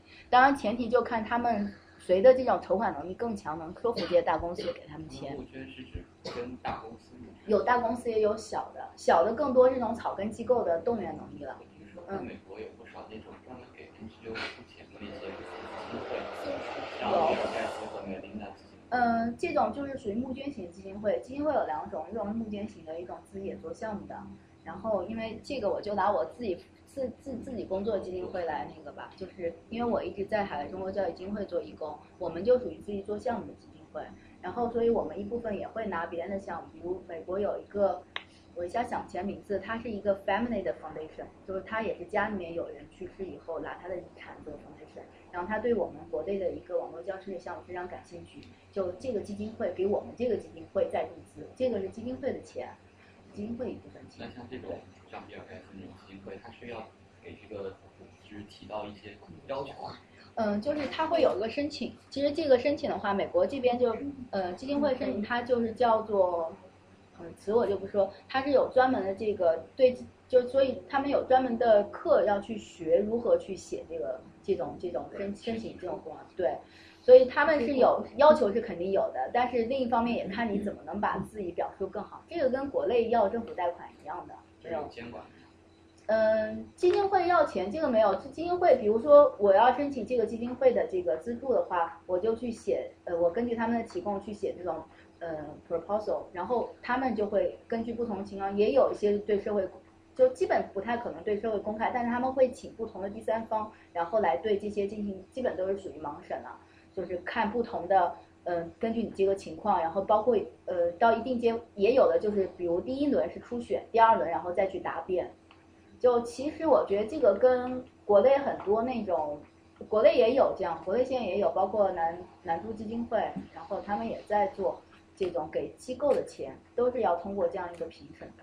就是这些基金会那个这些组织他们的那个账目都是公开的。呃，美国是这样，就是按理说的话，应该所有的在这个它有个叫 R，就是美国的国税局 IRS，如果你注册的话，对，你是所有都有那个九九零表和你的账目都要公开的。就大家如果有兴趣，其实是可以看那个叫，我要看一下这个名字。就是他们，但是在他们网站上，并不是所有人都都都能看到。但是你有你有权利，如果要你捐款的话，是有权利去要求的。另外，有些 family foundation 他们是，我忘了之后插进去。就有一个网站上面是有的。这么大一个听到。啊 这个一般都请给我们捐款吧。啊，这个活动组织啊，这个组织的活动我以前参加过一次。那就是我们。就这个 Star，这个它是一个给这种，就有两个，还有一个叫 Charity Star，这个是 Guys 的那个叫什么忘了。然后它这个就看这这边的话，就如果你登录进去是可以看到所有这些，它是呃 Guide Star Exchange 就跟他们会交换一些信息，所以你所有的 finance financial data，然后你的 I R S 就是你表这些注册信息，就下面这个结果，你表这些都会在上面能查到。另外，如果一般的，如果在这个呃美国自己还有个叫做 Charity Register，就是在纽约市政府注册的，你直接去查的话，你也可以根据他们的名字查到他的一些注册的基本信息。和好像是有注册时候的一个一个信息，但是具体要去查也可以打电话去问，你打电话去问。另外这个网站就看前面就行了，这只是我为了点击进来。就是上面话注册这个网站是应该是免费注册的，这个是免费注册的，就可以看到他们的信息。这块做的还比较公开。另外，国内现在其实也在做这一块，也在做，就是有一个美国这边有一个基金会中心，然后美国也有基金会中心，呃不，国内现在也有基金会中心，就基金会的账目在国内还是蛮公开的。但是，嗯，公开这个东西就要说，就是其实美国这边美国的基金会前段时间。嗯，微博上也有人转过。我们以前上那种 fundraising 课的时候，也会说过，基金会也好，还是呃 non-profit 也好，也会有很多的问题存在。我以前我有一个呃有就认识一个商学院的朋友，他以前就是在 non-profit 做的，他就觉得有很多 non-profit 其实就是挂羊头卖狗肉的，就是其实就是拿着呃 non-profit 的名义，然后去做 for-profit 的事情。然后其实一样的都有，在哪里都有，只不过国内现在问题可能会。就我觉得，其实今天只要讲社区发展的话，这块不算重点，但是我觉得有很多问题也是存在一定的误解在里面的。另外就是，即使是账目公开，我就说易基金，易基金这个易基金做了很多很好的事情，但是仅仅从账目的角度来讲，是有人去看过的。它的一二年和一二年和一年，一一年和一零年有两年年报，它这样公开，你会发现它数据有很大问题。即使它是四大会计师事务所两两家给他做的审计，它的年报依然有问题。所以数据不能保证它，数据只能说明它的公，呃的透明，就是从形式上的透明，不能保证它的真实性。即使他用了这么大的资本去做它的审计，所以这个东西，嗯，美国会做得更好，比中国好很多。但是我觉得中国的草根组织有时候也没有办法去苛苛求他们。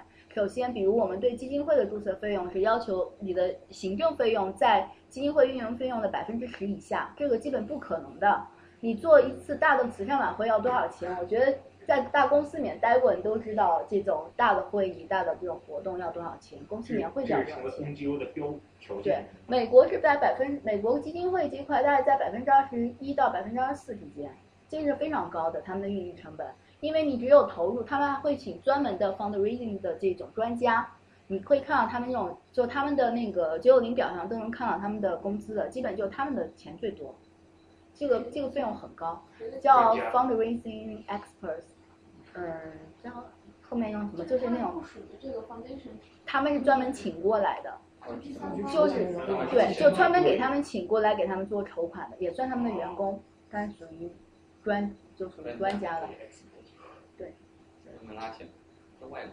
对，好就是厉害！我我不知道，我最近在上那个课，就是讲的是美国的 non-profit 这一块儿，它那个法律体系，它有很多，它规定的非常细。就是其实这边的 non-profit 和 for-profit，它都可以做那种，就是我有，就是牟利的那种 service，就是说我可以去卖东西或者去做 project。但是 non-profit 和 for-profit 最大的区别就是 non-profit 它必须挣得的所有的钱都。全部投入到它所提供的 service，然后它里面就提到一个 disqualified person，嗯，就是就是我我不知道中国有没有这方面的规定。中国现在这块规定还是非常非常多，感觉非常的 sensitive，就是、嗯、这个这个的 disqualified person 的界定，包括他的一些行为，呃，他的收入什么的，他在美国有很详细的规定。在这个情况下，还有很多非常混乱的 case，就是说。有有一些他觉得这个是属于他违规了，这个没有违规。在中国，我就觉得根本就没有这方面的规定。这个我觉得得得得允许它的成长，就是中国毕竟在这几年才慢慢的开放，就基本上非营利组织的免税都才是刚刚开始出现的，就是。所以中国现在比较对，这个是很很混乱，但是我觉得还是要有时间的。像民营经济发展，民营企业发展这么多年，政策都已经算完备了，那个。其实市场还是相当混乱的，然后就。而且说到这个会计知识，就是中国二零二零零一年才正式开始接受那个国际会计师就是那个准则，对，二零零一年，现在十几年了。对，所以就，美国确实是规定很那个，但是前段时间就是，呃，我就记不清那个名字叫 Charity 什么了，它上面就是公布的那个，嗯，一家一个叫一个是对于老兵的一个网站，还有一个什么癌和癌症有关的。他们两家就是你直接看他们报，我们当时就直接看报表，你就能看出来他们的钱就公开的报表上面一看，就是他们钱基本都是自己自己用的，都没有用到项目上面去。没有被起诉吗？或者是？这两家被对这两家后来被取消资格了。对，但是他们就做账都敢做成这个样子，当然也是因为严，他们不敢不做。是还是公布了吗？公布了，在这个上面能看到的。嗯。关怀临终老人、养老院的老人的那些社会就是志愿者，他们有接受培训吗？有，肯定有。有培训，就是这个这呃这方面的话，他们就是呃首先他们很多是要求有专业背景的，就很多是要求有专业背景，不是谁都能去，就是不是说学 MPA 的才能去当跑培，这肯定不是这样，就是说还有很多是专业背景，只不过他们呃。对他们，比如做就 social worker 这块，他们有，因为美国有大量的这个社工，待会说中国现在也在建立社工组织，但机构这种制度也有很多问题存在。但是他们很多这种医务社工，除了去医院以外，有很多都是在 nonprofit 服务的。然后他们的培训，呃，那种培训的话会少一些。如果是完全既没有医疗服务背景，也没有社工社工的这种医护专，就是医护方向的社工背景的话。这种培训是有，但是即使你参加这些培训，也不代表能够做那种直接看护患者的工作。对，专业性要求很高。那个电影那个《铁》里面，就是一群小学生嗡过去，然后去跟他那个老人，然后然 后给他们这个老人的什么月饼，然后马上就收回去，就像特秀一样的感觉。哦，那个是看望，其实有就有很多有那种探访老人院的，那个就也无所谓。的学雷锋日不是说扫多少次？老奶奶不够用。对，这个这个他们这边也会，其实他们这边也会去讨论志愿者的不专业的问题，还有就呃，比如因为他们那种呃社区服务是算高中生申大申请大学的时候是有要求的，所以嗯，本地学生我不是很清楚，华人学生其实有些问题还挺明显的，倒不是出在学生身上，就很多那种孩子是第一，就是属于第二代移民，家长第父母是第一代移民的，他们的父母的意识里面还是国内那种。考试这是最重要的，对社区服务对这些没有什么概念。然后他们的孩子有时候没有办法去参加一些，有些人就是纯粹是为了要那样一个证明去的也有。然后参加的参加那种服务的话，也就是属于去老人院随便看一看，也没什么专业性什么的也都有。他们也会有，但是而且他们也有很多有很多。其实我觉得最早对 volunteer 的讨论不是出现在国内，是这边也一样的，就是会觉得这种东西其实可能对于嗯。对于老人，也就是增加一个负担，好像也没有什么意义，就彰显一下自己的爱心而已。美国的高中好像是你必须要做满一个学期的 community service 才能有。对对。我原来密歇根的时候，他们就那边有一个林肯关怀的一个一个一个地方，然后就是你是你谁都可以去做，你谁都可以报报名做志愿者，但是你要经过就是有好几就是好几个课时的培训，哪怕只做一次，还必须你经过好几个培训，然后呃相当于他那个对，正好几个月可以才可以做。然后然后然后还有还有一个比较好玩的事情，我原来做助教的时候，就是有一个学生他那个带实验嘛，他实验报告有一部分抄袭被抓出来了，后来作为惩罚一部就是有很多项，一个就是呃分数当然降低了，然后还有很严格的就是找那个教导主任跟他亲自谈话呀，然后其中有一项是要做五十小时的社区劳动，社区服务。好像是好像是在香港或者其他国家，只要是做违法的事情，好像什么一般作为惩罚的话，好像都是做义工、做劳教的。在台湾也是这样，但是在学术界，如果你敢去做抄袭和剽窃，后果是非常非常严重的。没法过，就是你拿职业道德，拿你的职业道德做赌注，被发现就完哎，蛋。那要是我我以前读书的时候，有一个同学，他被教授发现了，有一句话是原话，但是他没有引用，然后教授找他谈话的时候会报到学校，这会影响他以后的申请吗？好说，我觉得有没有？他会有记录吧？有没有？就是有没有登录到？对，就是说有没有把它消息公开化？他那个教授就是找他去办公室，然后告诉他这个是一样的，我会报告到学校组去。哦，这个我都不知道，对这有可能是很失效的，不是那么严重。对，不同的程度它会不同的惩罚。有可能是只是对学生警告一下。那个妹真正那个妹子还蛮真正比较严重的主要是在出书的时候发现，出书和出论文的时候哦，他只是写个论文，但是他就是怕以后会担，会影响他申请 PhD 啊。没没几个也没事儿，很多时候你学生嘛，可能就可能就警告一下。我觉得可大可小，很看啊是怎么处理。这个是我现在实习那个机构，他们的网站现网站现在打不开，所以我想看 Facebook 上。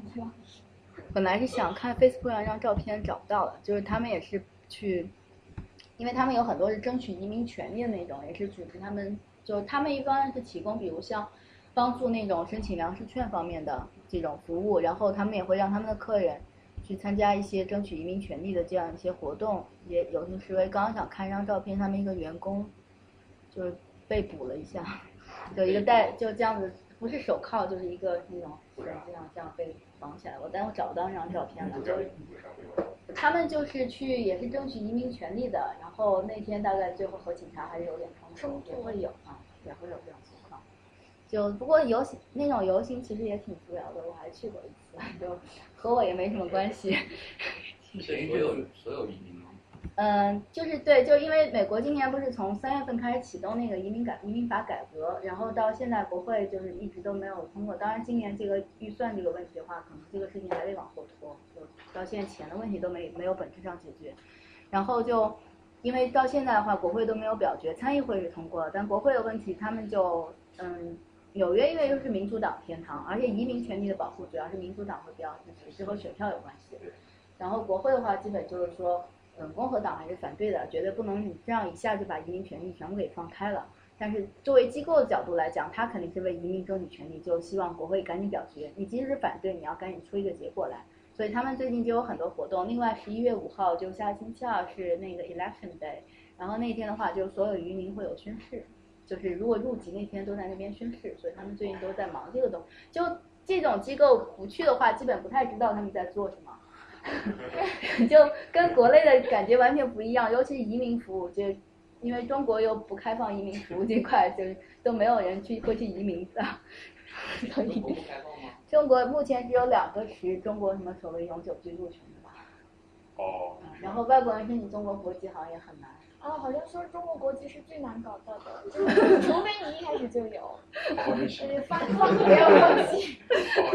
对，就这个还蛮多，就有台湾人就不可以变成大陆。不过说这个台湾这个这个就插一句话了，就是他们现在还认为香港没有回归，他们觉得香港还属于沦陷区，然后他们不承认 不承认大陆对香港的主主权，所以如果你从香港去那边的话，是属于一个叫做嗯归台证，然后你要是从对，如果你从美国，你是个美国人过去的话，你到那边是属于入境，然后他们就觉得大陆还有香港那边全属于沦陷区，是这样的概念。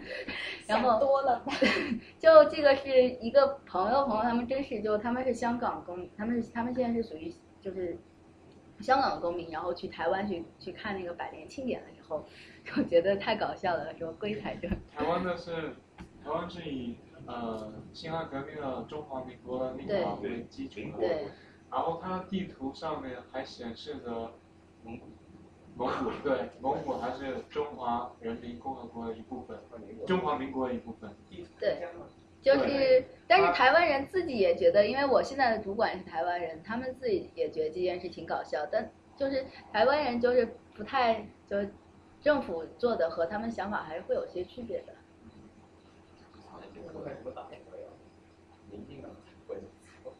这个民进党，这个我今天就不说这个了，就是上次曾经之前会，上次我什么时候说过这个东西？对对，就上次讲民俗的时候我说的，这个民进党它也有它的政治原因，真的他后来当选当权的时候，他现在做的东西，包括他现在不是当权期间，但他做的事情跟原来也不太一样。这个地方就一个社区的其他陪护，呃，这个其他服务，就刚刚也说到这种，嗯，youth program 这些，他们这个还是非常多的，嗯。啊，这边就说中国社区了。我觉得可能大部分大部分人对中国的这个社区发展这块其实是不是太了解。虽然说我们每个人都住在一个所谓社区里面，即使从生下来还有个居委会，然后之后这样一种过程，但可能对社区这个概念就觉得近两年提的稍微多一些。其实之前也在提，嗯，但近两年多是和整个形势还有就是说。政府一直在提所谓社区建设，尤其是去年开始，呃，今年开，去年开始，民政部放宽了这个非利组织的登记条条件，然后今年开始就提了所有的居家养老是以社区的这种以社就是以社区为基础的居家养老是养老呃最好的一个形式，就一直在强调这个东西，所以现在社会组织放开基本都是围绕养老的，而且养老用我一个朋友的话。说就是做的特别好看，就是如果都你这种都是养老机构，社区里面一看老人在下棋喝茶，政府一看政绩出来了，所以就 就有这样一个因素在，所以也都支持这个钱。但政府现在确实是社会组织还是给钱给蛮多的，有两种，第一个是社会组织直接的是有是有钱的，这个是属于民政这边直接拨款。然后如果你是和养老有关、和青少年的培养有关，就这些嗯和政府意识形态也没什么冲突，然后直接和社区居民的组织有关系的。他们直接给钱还是不是特别难，但是前提是你必须只服务我这一块，你从哪拿钱服务我这一块，这个也可以理解。另外一块呢，就是说，嗯，有一个这个，嗯，有很多地方，包括南京现在都有社会创投，哎社会创社会创投就 social venture，它就是借鉴了 VC 那种概念，然后就拿到这种嗯社会领域去，但是而且拿钱还挺容易的，就是现在有很多做那种创业咖啡馆，就是。一个咖啡馆，然后为创业者服务的这种，基本上你注册的话也都是拿钱，就而且近去年南京的社会创投钱据说都发不完，嗯，就没有人去，我不知道是没人不知道呢，还是怎么回事，就根本发不完，那钱在那总得发掉。知道的怎么会发不完？具体不是很清很清楚，然后他们做这个流程还挺长的，而且是有付对对。呃，孵化期到他们第一个就是你要做一段时间，基本不会做一个新项目，就跟企业申请项目一样的，就是你肯定要大概有一个两三年，有看到你有可能了。另外一个政府那个它有它的程序，就是你不符合这些的话也不一定能上。所以另外一个还是因为我觉得，但据他们申请的人说还挺简单，就自己有的没想到就钱就拿到了。但是是这样一种很奇怪的状况，因为我之前在成都公益组织服务员嘛。然后我觉得是，呃，确实就是很多申请人觉得非常意外，但是政府那边的操作其实非常复杂。我觉得他们的钱的这个，他们就是要把这笔钱花出去，所以他们给钱的时候，我觉得是跟那个什么，就是感觉就是做做做公益组织的这一小帮人，他们特别不专业的服务而收获的这个资金，他们自己也很苦恼，会有这种感觉。而政府对他们的支持，其实只有这个方面上面的支持是完全不够的。就是他还是用一种很很很很原始的这种，嗯，呃管理一个下属机构的这样一个方式来做支持，我真的觉得是。对，所以说就我下面说那个，就是我先把上面一个说完，就一个现在情况，就第一个社会组织推进这块是在是在加强，另外一个就所谓非我还是这样讲，做人就是，呃，我就这样说不打比像。然后第二个就是非营利组织注册门槛这块放低，这个其实是一基金会一基金这个不是今天讲重点，就是一基金的注册其实是有个背景，它之前之之所以在上海浦东新区挂靠，因为当时基金会的注册全部在，嗯、首先必须是两家部门，一个民政部门，一个业务主管部门，第二个全部在北京没有放开，第三个公募基金会这块基本上民间没有注册可能性，这一基金当时挂靠的原因。但是零九年出了基金会管理办法以后，一基金在零九年十二月就在深圳注册了全国第一家民间的完全民间的非公呃的公募基金会，所以关于它的这个注册上其实它是没什么问题的，只不过以前不挂靠没有办法，基本都是挂靠的。然后这个非营利组织这块也在加强，所谓非营利组织国内注册形式，除了这个基金，就是它国内注册形式是这个叫做民办非企业单位，民办非企业单位在民政部门注册。现在的门门槛降低，其实主要是在广东和北京在做试点，呃，上海和和和广和广东在做试点。做试点呢，就是说第一取消两家主管部门，嗯，第二个就是对于免税资格这块认定会更加容易一些。基金会是完全是免税的，但是有一个不同的注册规模，你的原一开始注册金的要求不太一样。然后第三个就是社工制度，社工制度最早是在深圳开始呃试行的。呃，社会工作在美国非常普遍，非常普遍。可能大家看美剧，尤其医务剧的话，都会发现医生去问那种病人社社工就的社工问病人社工他的一个情况。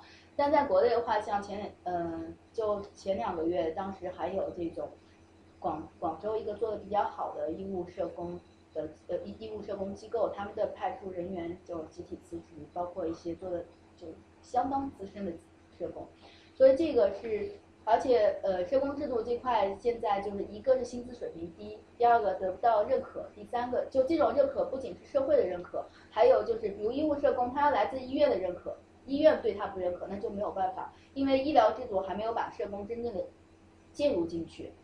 然后，比如像教育社工这种，到学校以后到底是一个什么样地位，呃，什么样一个制度，首先还得学校去认可，所以这些都。不是那么好做的，不是仅仅有这样一个社工的培育制度就可以了。嗯，这个就是大概现在一个就是整个社会组织这块一个环境。那么社，因为为什么说社工和社区？因为社社工里面大有很多是属于家庭家庭社工、青少年社工，这些都是直接和社区服务相挂钩的。社工制度如果没有发展起来，社区的发展就完全是一个口号，因为它需要大量的社区工作者存在。当社工不是社区工作者，是社会工作者，这是一个职，就是一个名称上面的问题。嗯，等一下，我，你刚刚说社工是指这个是 full time 的吗？full time 的，社工不是志愿者，社工是一个一一种工种，一个工作，social worker。他们的就是会一直在这个 NGO 里面干呢，还是说他干一段时间之后就会跳到，比如说医院，跳到？都可以，只要有社会工作者，他们是一门职业，是一个职业，就像你就像律师或者什么哲学家一样。就那你刚刚说那个挂，就是他们的那个和社就真正的医学和社会社工里面做医疗的那一个那个连接是没有建立起来。我讲个最简单的例子吧，就是比如像一个人是做，呃，就是有中国国内有蛮多学生过来，他们就是。觉得再学个心理不太可能，但他们想做和心理治疗有关的，他们会过来学社工。社工学到临床的社工学到最好的就是最高的一级的话，它和心理的区别就在于，嗯，他没有办法开处方，他到最后就这样，但是还是有区别的，就他毕竟不是心理医师，但是他可以做前，他做很多的这种工作。你说他学社工是指跟着？学社工这个专业，social worker。哥伦比亚就 social，我还是有专业的。对，啊，很多的很多。你们你们你你们一些要考一个什么证是吧？也很好。对，那也有社工的这个专业。对，但国内是挂在那个 psychology 下面的，是挂在社会学下面的，但是它其实是两个专业。对。嗯。这个有这个需求了，就是我们学到学到最高，但是和心理学的博士比起来，心理学毕业生不一样，他跟他的他就是说心理学更多是从这边也是高很多。对，心理心理学就不要，呃，呃，社工，比如说你是社社工，他现在一般就博士好像，博士好像也有，我知道搞中文有博士，但一般也就到 MSW，就是他是专门他一个 professional 的一个 master，呃 MSW，然后呃本科的他出来也是叫 BSW，他是有专门的就这样一个名称存在的，但是国内出来的话，它是就是 MA，它没有 BSW 专门这样一个很 professional 的这样一个名字。所以就还是有点区别的。然后，所以像加拿大那边的社工，就如果你是读社工专业的话，你必须要有 DSW 才可以读，那国内就过不去，所以很多人就跑美国来读社工。但美国的专业设置也是非常好，有训练的。社工是一套很严密的训练制度，比如说你要做医务社工，你需要心理和医务上的所有就所有的常识，当然跟专门研究是不一样。然后你要有社工本身的一个很 general 的培训。那它是还分专业是吧？分专业，对，就比如说做社区会比较多的，嗯，包括有那种和犯罪相关、和法律有关的，就和那种犯犯罪心理相关，就呃这种也有，就分得非常细，完全，而且不同学校的就不一样。像哥大还有那种什么 business 方面的社工，就我不太知道他们做什么的，就还挺有意思。好像，嗯，他社工他的。就是进去的时候好像是比较宽泛的，一开始真的，后面是有对，但是有可能根据他们的兴趣，然后从事今后从事哪个行业，他们会有一个比较很窄的那种也有也有不分的，也有。我认识的一些 social worker，他们是主要是做什么会场布置啊那种东西。这个就和别的相关，不是太清楚这个做什么的了。对呀，他的算是 nursing。嗯，他们更强调怎么说？比如说，呃，nursing 的看护，它仅仅是从这种，就是仅仅是从从你的对于，比如说你一个手术之后，它仅仅是从你医学角度对他进行看护。社工他会有心理介入，还有一个长期的档案，他还可以和就不仅是和医院联系，他还要和社区联系。这个在中国应该不多。嗯，深圳那边会相对普。会有一些，因为他是零八年哪一年开始在深圳做试点，深圳的社工量现在是非常多的，而且这块就是在医院，在不同的社区，因为深圳在中国来说算一个移民城市，也是一个很新的城市，所以它能建立起来这样一个制度。但是其实社工我也不是特别了解，因为这个这块我觉得很多做社工工作的人最后都都换都都跳槽换别的，工资太低了。对。工资太低，在这边也一样，这边工资也很低。这个当然。而且而且你要考虑到他做 social worker，他有一他自己也有心理负担，他每天接触的人。主要是有一个问题。主要是 social worker 他们的那个职业的定位，有时候并不一定能够满足他们的上面的老板或者是下面的一些他们工作人群的需要，因为有好多东西其实跟其他职业都是重合的。但是他们又本身又不能把他们自己非常熟练那一方面又展示出来，所以反正各个地方对这个，因为其实我接触到学社工的还蛮多的，接触到做社工就比较少了，所以就嗯，有些我接触到像当时在 CPC 的时候，他们做的我觉得也不是直接和很专业的方向去打交道，只是学了这个专业，他们过去的话。但是当然还有一个，他们美国这边有那种，就如果你是 licensed 的 social worker 的话，他会有一些工作，比如给政府写那种，嗯，grants 的 proposal 的话，只有拿了这个许可证的社工才可以写，其他人都不能写。他们有这样的制度。就是比如说家里老人重病了，只能在家里吊着。对，临终关怀很多都是社工。嗯，临终关怀蛮多那种社工的，还有就这种居家养老也蛮多社工的。然后当然，但是也有，就美纽约有个组织就很大，叫 Waiting Nursing，就是居家居叫居家护士服务。它那个和社工之间其实也有点重合，社工可能会偏心理一点，就是嗯，他这个就是纯护理吧。所以你说的话，社工反而是一个全既有心理，又有资源。我认识的社工都挺全才的。他为什么工资那么低？全才应该比。和他的就业岗位有关系。和社会认可对，而且中有点觉得你可有可无。就是因为你既然学了这个，基本还是大部分人还希望做那个方向的。然后，但这个方向的话，它本身非利机构也多，我觉得这个专也有这样一个问题，也不太可能。毕竟不属于专家，不像医生。不像那种就是做到一定领域的。就是说现在没有这种规定你怎么样才能成为社工专家的制度。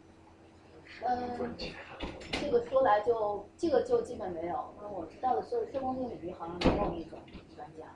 然后就说就先往下说，然后就讲这边是二政府，就是刚才魏魏说到这个问题，就美国这边政府它的服务，因为美国是小政府大社会，它有很多服务，比如待会我们看一张图就能看到，他做儿童这块做了很多，从一个孩子的出生一直到他十八岁以前，所有的政府其实可以说他政府所有的点都想到了，但是这些事情不是政府直接来做，他是给这种社会服务组织来，这些社会组织来做，比如说这种，呃。包括给这种呃，给这种妈妈的这种服务，包括单亲妈妈的服务，包括甚至给孩子买奶票这些事情，他们有一些机构就专门去做，帮你去申请买奶票这些事情也有。奶票。嗯，叫 WIP，它不是直接，就是实际上就是孩子生下来以后，因为这边包括配方奶粉全部都是有政府补贴在里面的，就是你申请这个去，嗯，孩子现在还是，但不是，其实不是所有的小孩。他有专门的 child care，但不是所有小孩，好像是有一个，就有一个申请标准。就是低收入者才会有。没有，都有。就是我讲不是全部，应该这样就不同的，就奶票是全部有，但是有些儿童看护不是所有都有，奶票是全部有。这个，但是国内现在也在学这些，就社会组织，就刚刚魏魏说的那种，很多就是政府的话，嗯，会把一些服务给他们做，但实际上就形成了一个。二政府的局面，这个也是，嗯，很多人对中国社会组织往下发展不太看好的一个原因，也是很多包括深，这个深圳那么早开始实现社工制度，也发现即使在这么早就实行社社工制度这么长时间以后，他们也一样的会出现了一些，呃，完全就是靠政府的，政府的这些呃服务来维持自己的生存的这样一些机构。所以也成也存在这样一些问题在里面，然后这边就是这是从政府的角度，第二个就是社会组织本身的角度，嗯，会有人觉得可能认可度会更加提高，尤其是政府这几年的支持力度比较大，但是这个就是刚才说到政府的，也就会说到这样一个具体，其实根从根本上讲，政府还只是把他们看作一个自己服务的转移，并不是真正的把他们看作一个独立的。组织在他们操作的过程中也存在很多的，呃，政府没有把就政府就他们自己的管理失控。其实政府更多的，呃，就很多的政府的因素会介介入到他们的，嗯，管理和政策和项目的发展上面。另外一个所谓的社会角度的认可，就认包括这种认可度的降低，可能也和红会这样一个事件是有关系。那么红会这个事件，包括壹基金前段时间出的一些事情，包括这个李承鹏当时。嗯，做这种，嗯，灾区捐助，有小帐篷、大帐篷这些事情，就一系列的问题，由从红会开端，都引发了整个社会对慈善组织、对非利组织一种认可度的下降。这也引起了对社会组织本身、对对社会组织的这种生存环境也造成了很大的负面影响。这边说的一个慈善会。是最早是恩派是一个公益机构孵化器，他们之前做的，对，然后他们做了一两年，呃，做了一年，然后第二年就从一二年开始就变成一个民政部和恩派一起和深圳的政府一起合作的，由恩派承办的这样一个慈善会，今年做的更大，今年参展机构其实更多，但是其实在微博上也能看到有像那个多倍一公斤创始人安祖也在讲什么不参加慈善会的一百个理由这样的，就是。实际上，慈善会很多程度，因为它是一个政府主办的展览会，就产生了一定的问题。就真有很多的机构不一定能够进入，或者进入以后，比如像一些女权利倡导组织，包括这种，呃，同性恋的为同性恋服务的一些组织都没有办法进入，呃，进了慈善会。另外一个问题就在于，慈善会更像一个慈善界和政府自己自娱自乐的活动。就就中国整个的问题就是公众还在想。嗯，慈善组织就是红会这样的，就对他整个发展不熟悉，但是慈善界自己又觉得自己玩的挺嗨的，好像自己做了很多事，就这样一个完全脱离了。即使是慈善会这样一个在深圳也算一个做的挺大的，因为对所有公众全部开放，做这样一个情况，最后结果是很多公众对他也并不了解。那慈善会是做什么的呢？就是像那种展销会一样，就是去摆摊位。就是宣传，宣传也会有一些对接的，就像洽谈会那种，也会有一些对接的项目，比如我们两个机构之间可以有一些合作呀，这些也有。嗯，你们这还招新啊。招新没有，他们更多是种机构和机构之间，另外就是让公众去了解。嗯。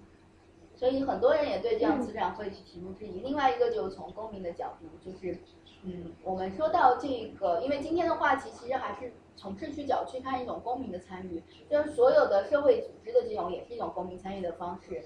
那么对于政府和社区关系的思考也是一种公民参与方式。但是归根结底还在于，呃，公民自己的这种参与意识的提高，还有这种对于社区观念的加强。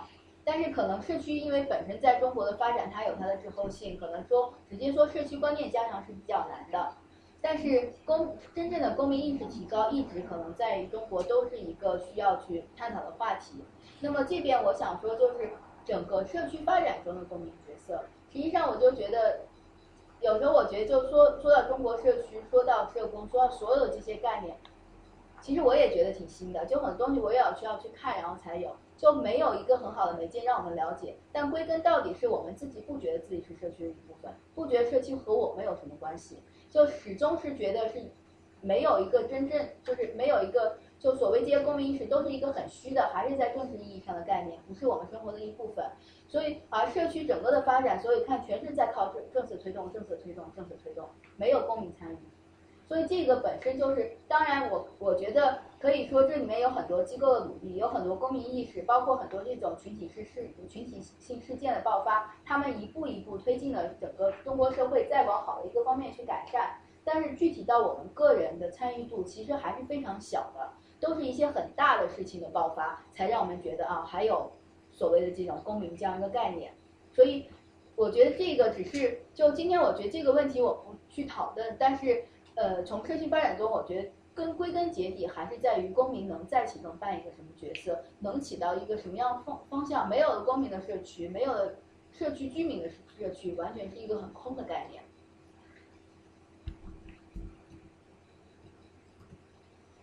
好，这个地方，嗯，这个部分其实我是想讲一下，就所谓线上和网上社区这样一个时代，对于社区工作者来讲，也对于我们的意识来讲，都形成了一个挑战。嗯，因为现在有很多的这种，嗯，线上就是通过网上社区，然后之后有一些线下活动。那么这样的一种集中方式，可能比我们传统的认为，在一个居民小区，在一个聚居地，在一个工作场所、学校这样一个传统意义上的社区概念，有更好的集合作用。那么这一点其实，一方面我说这边这个邮件是我一个朋友，他自己是做社区服务的，他就是提出了这样几个问题。首先第一个。在网络社区发达今天，城市社区功能定位在哪些方面比较合适？这是从他的角度来讲，因为如果没有这样一个城市社区功能定位，他们开展服务也就无从开展。但是实际上可以感觉到，还是有人需要他们的服务的，因为毕竟所有的服务还是要落实到人和人之间，这是一个网上没有办法去替代的情况。那么他这边也就有说到，那么从具体的提供方式来看，分为哪几个类型？第三个概概念其实是我会想，嗯，比较就比较多强调的，就是在中青年大部分时间都是在工作场所之后，城市社区的主体是谁？是不是退休老人？就刚才为什么今天会说到这种他们青少年的这种培训，这这样一种呃培训的计划，我觉得这个是直接的反映了一个一个呃组织形式上的问题。就是美国这边也许是和他，当他和他高中生有这样一个课程的需求是有关系的，另外也和机构本身的意识有关。嗯，其实在中国有很多的机构，他们也会考虑，因为现在有越来越多的孩子，他们要出来读大学，他们就要这样一个社会实践经历。就其实我们一开始都会去排斥，就是他纯粹是为了要这个经历来做义工，但实际上如果他不是仅仅要一个证明，他确实投入了时间，嗯。尽管这样的理由很功利，但其实也可以让他去做。因为我有一个朋友，就一开始就这个起点，最后他发现他在这个机构就是一下做了三年，别的人满了一百二十二十小时以后就不做了，他继续做下去，因为他觉得这个机构给他的完全超越了这个一直证明这么多的东西。所以最终能不能改，能不能改变一个人观念是靠机构自身能力，但要给他们一个接口，无论这个接口这个原因是什么。所以通过这样一个方式，可能就能让更多的年轻人参与到这种社区发展中，而不是仅仅目前看上去都是老人在家，老人才有时间。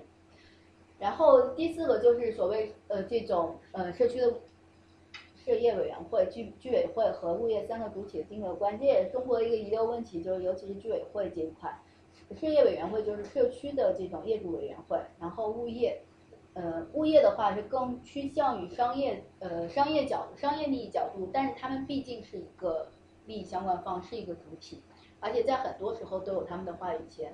事业委员会的话，就是现在这种新型小，就目前中国的呃城市就居民居民住宅的形式形成，就在社区委员呃业主委员会这块做的还是比较好的。那么和物业之间也是有一定的谈判能力。其实我觉得这两个之间还是比较好协调。主要是居委会在中间，其实是居委会自己也不知道自己做什么，然后和业主委员会之间，大家就彼此都不知道居委会存存在的目的，所以其实还是很难协调。这个就是现在一个比较大的问题。居委会那个就是我们小学、初中、高中都要去盖章的嘛。那是以前，就是现在的话，因为有这个业主委员会以后，嗯，毕竟业主委员会也算官方承认的这样一个所以他和居委会之间关系好像也有点有点重复。对，因为居委会从形成来讲，虽然它没有直接的居民参与，但它也有一个形式上的选举在。那居委会的原来就是由谁发起？居委会行政部门，行政自上而下的，对，自上而下。哦，它是它是一级行政部门，就它不是一级行政部门，但实际形成的一级行政部门，就像村长不是什么行政干部，但是就是。村长不是行政干部。中国的村，中国的管理就到县。哦，这样啊，怪不得老说别把村长不当干部，原来村长真的不是干部。啊，就就到乡，就到乡，不到村的。村是它呃那个村，准确叫村民自治委员会，村委会的全称是这样的，是村民自治委员会。因为基本都还会开党章。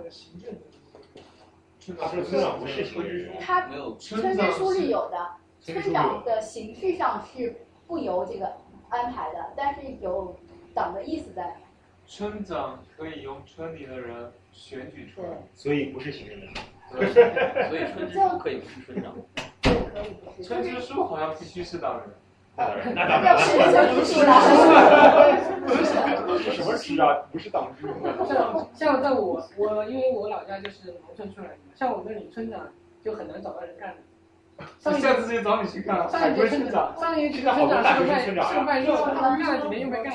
现在有些地方村长，公务员刚考出来之后，进到下班了，因为有经济力，先当了村官。大学生村官好多。但是村官本身有村官计划，相对来说所以这三方代表利益还是不一样的。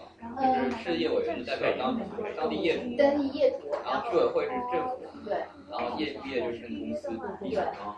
对，但是这三个他们在具体的过程中有些也有一点重合，另外就是关系上面还是需要协调的话，非常重要的。是有，就是我小学的时候，我那个小区旁边要建一个发射，就是信号无线电信号的那个接收器，然后就就会有在小区门口贴贴那种说这个会影响人健康，我们正好旁边有个小区，然后有号召那个家长啊，政府这物业都都来抵制。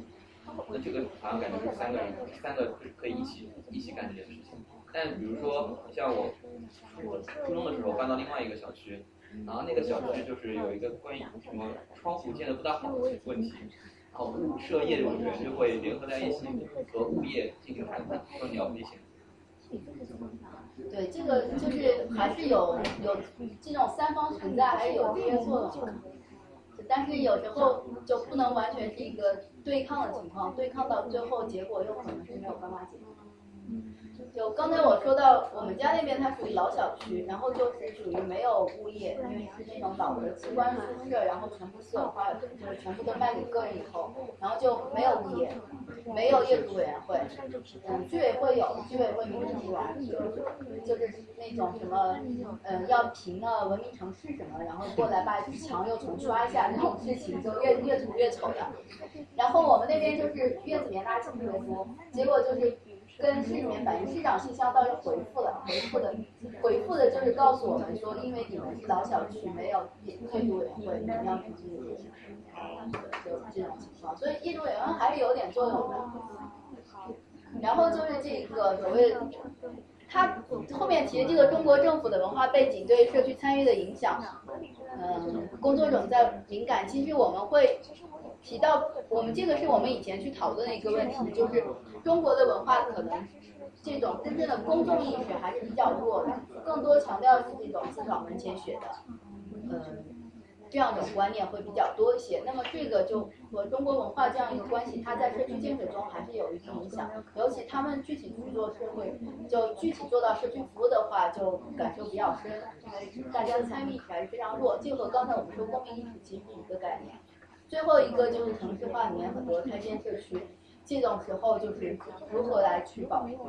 这个就其实跟刚才老小区这样一个概念，就老的这个城区改造是。有很多的这个关系在里面，因为也是一个相关方。这个就是所有社区工作者在社区发展中他们所碰到的问题。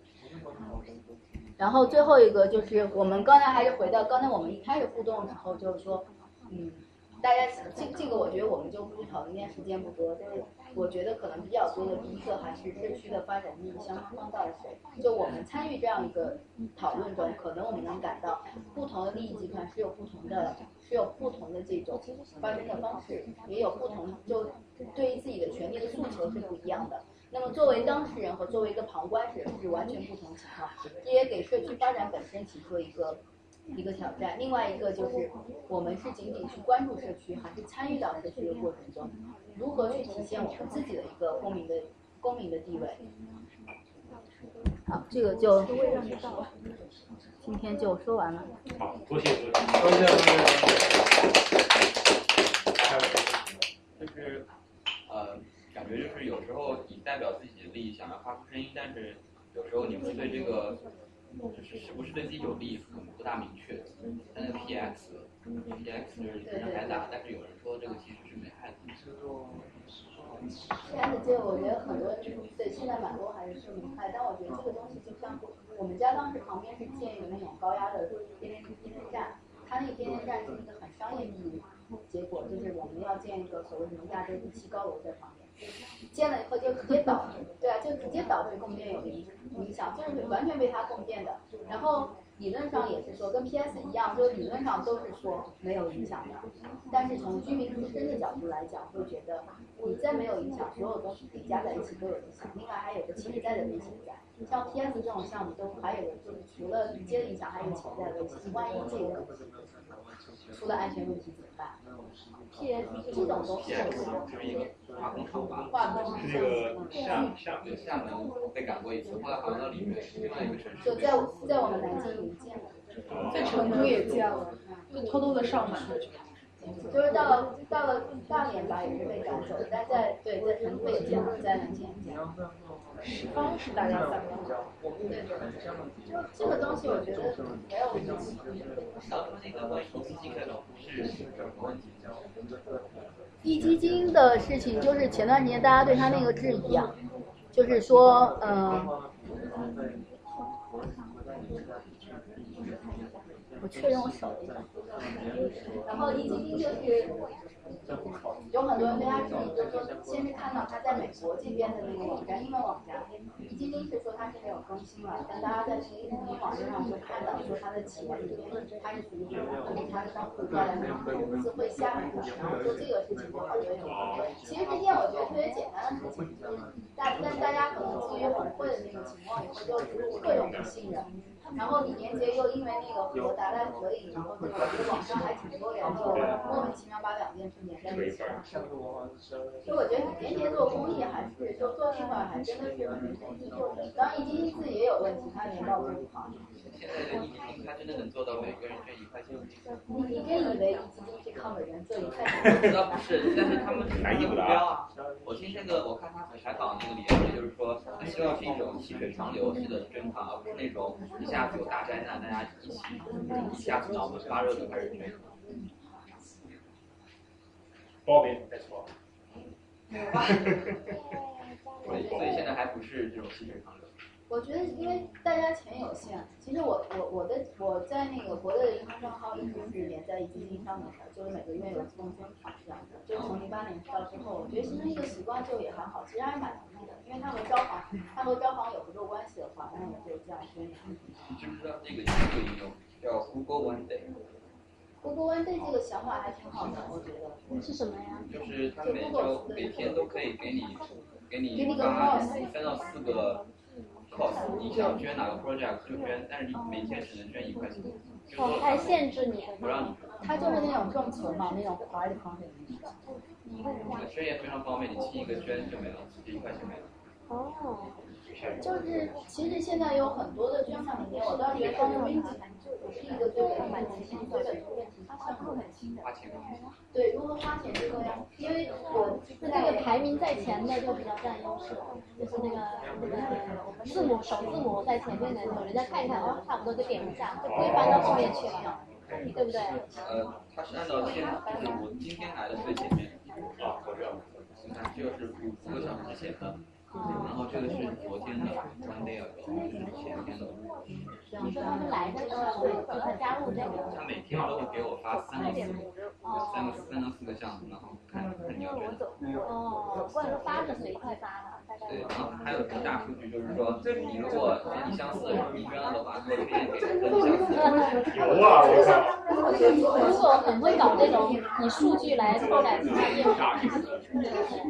其实我觉得这个意思是在大众，我个人会觉得就是方军型这块可以有太多太多 idea 了，但是关键真的是在项目上面，就是我原来在那个们在国内的时候，就是说是项目，在国内要不就做服务游戏，要不就做项目这块，然后你到这边就会觉得以前不了解这边这块，然后过来做一个专业有，那个真的接触到这样一个这样一个做活动，就觉得募捐的话，确实他们有很多想法，而且美国环境很好，会用各种方法去募捐，但是归根到底真的是真的是项目，项目做的做不好的话，你这边做的再好，就是从我们的角度来讲，其实挺有意思的。你拿那么多钱到项目上如果用的不够好的话，也还是问题。我们今天还说一个事情，就是我们因为我我们有一些那种经销的项目，是一些所谓非法建的学校，就不属于政府投资的学校。然后他属于投资建的，然后之后政府就认为这个学校要投这间学校会投入几百万几千万，然后就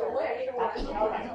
说这些，但这个就是和我们的政府公关能力有关，也和我们当时选项目的时候有关。他们是说一个项目的百分之多少钱以下才会给这个 operation 多少的百分之有一定限制？那个是基金会，因为行政开支就这个其实真的是瞎扯了，基金会的。你光是人员的开支，基金会的人员开支本来就是一般的比较比较高一些。那项目有没有这个限制？项目没有，现在非义务的不直接有，但其实是公共现在都基本上超过百分之五十。因为我觉得这个，你光是人员很多存在费用，我讲最简单的，做艾滋病防治的很多都是有大量的蔬菜费用，因为总部肯定全在大城市，然后项目点全在农村，这里面交通费有多少了？然后他完全没有项目开支，根本不可能。而且艾滋病这一块的专家费用，这全是人员成本。像基金会现在我们就控制在百分之三到百分之五，完全就是靠，就是不把那种项目的直接成本、项目的直接成本和间接成本不算到我们开支。那那你觉得项目做不大成功的原因是这个人不优秀呢，还是有什么规定不大？嗯，国内的环境有问题，这是肯定的，另外就是像全职员工还是比较少，这就这些客观情况都存在，但是归根到底就是能力问题，就是，但现在是一个恶性循，但这是个恶性循环。如果你给很多的钱来招人的话，那对，这是个恶性就，会有对他有恶性循环，然后结果就是，你知道现在很多的草根草根这种的话，就是社会都有利益，那怎么办？我只好压，我只好压我行政开支，行政开支最容易压的就是人员开支。在深圳，一个人只有一两千的，就就只有一千的这个收入，是什么样的概念？就很多人一对啊，刚刚毕业就这样，你说这样怎么能干？但是越低工资越不可能吸引到人才，有人才也留不下来。还有一个一个，如果是非常优秀的人才，想做公益事业，但是你可以有另外一个选择，就是你做一个 for profit 的 CEO，然后已经赚赚很多钱了，那你就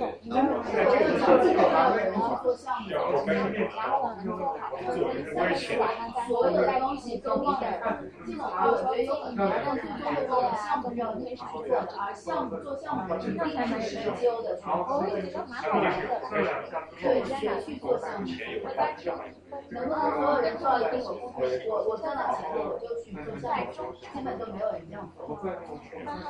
但其实我觉得，所以我最还蛮方便的，我觉得这些为了赚钱，我是抖音我是然后然后做这种这块，因为我觉得高一高二也挺多的。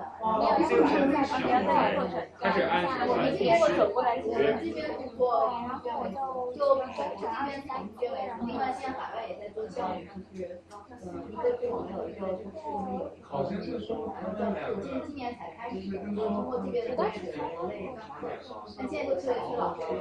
因为我原来因为我原来读新闻的时候，密歇根有那个，一些跟就有那个爱心团队，也是公益，就有那个专业。公益那个图书馆是吧？因为他那个创始人。他是密歇根读又又教又一开始就他那个，对他，我觉得他老他老公就在那边来的，但是他是女生，他有两个人，男生我不知道，那个女生就是他的。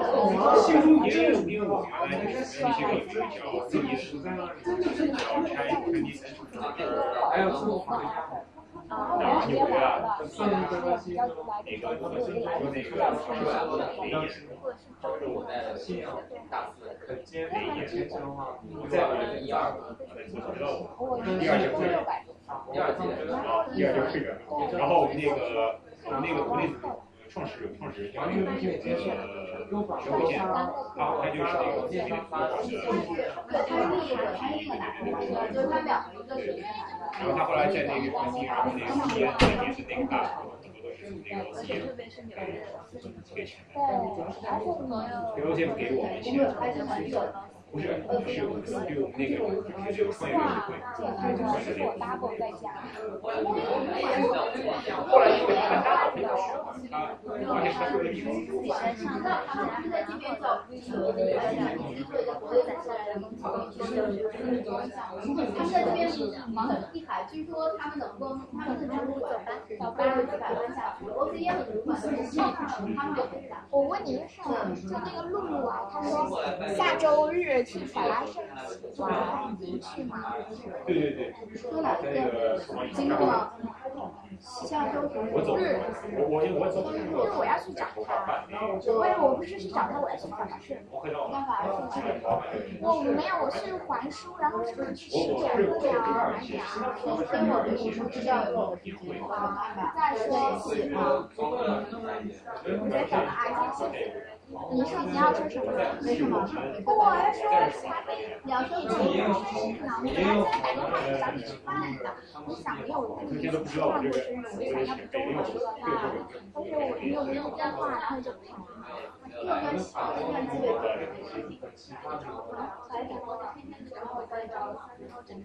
明天去听一个。明天去，我会告诉你近况。我这本书不也推送你们？上班有人口有人上班，怎么还有人现在才读这本书？就是啊，别说了，我们黑，尽情的黑。还能说啥呢？没有听到的。我们走了，哎，妹妹呢？咋走啊？还是你啊？他把你包子拿走了。你看你赶紧看包子，换了一。好可爱啊！那个香榭丽舍，还有卢浮。多谢多谢多谢，辛苦了。我我没跟你说，你这搞伪科学的。你这个为什么一直在往外跳？我也不知道为什么，奇怪，莫非是中毒？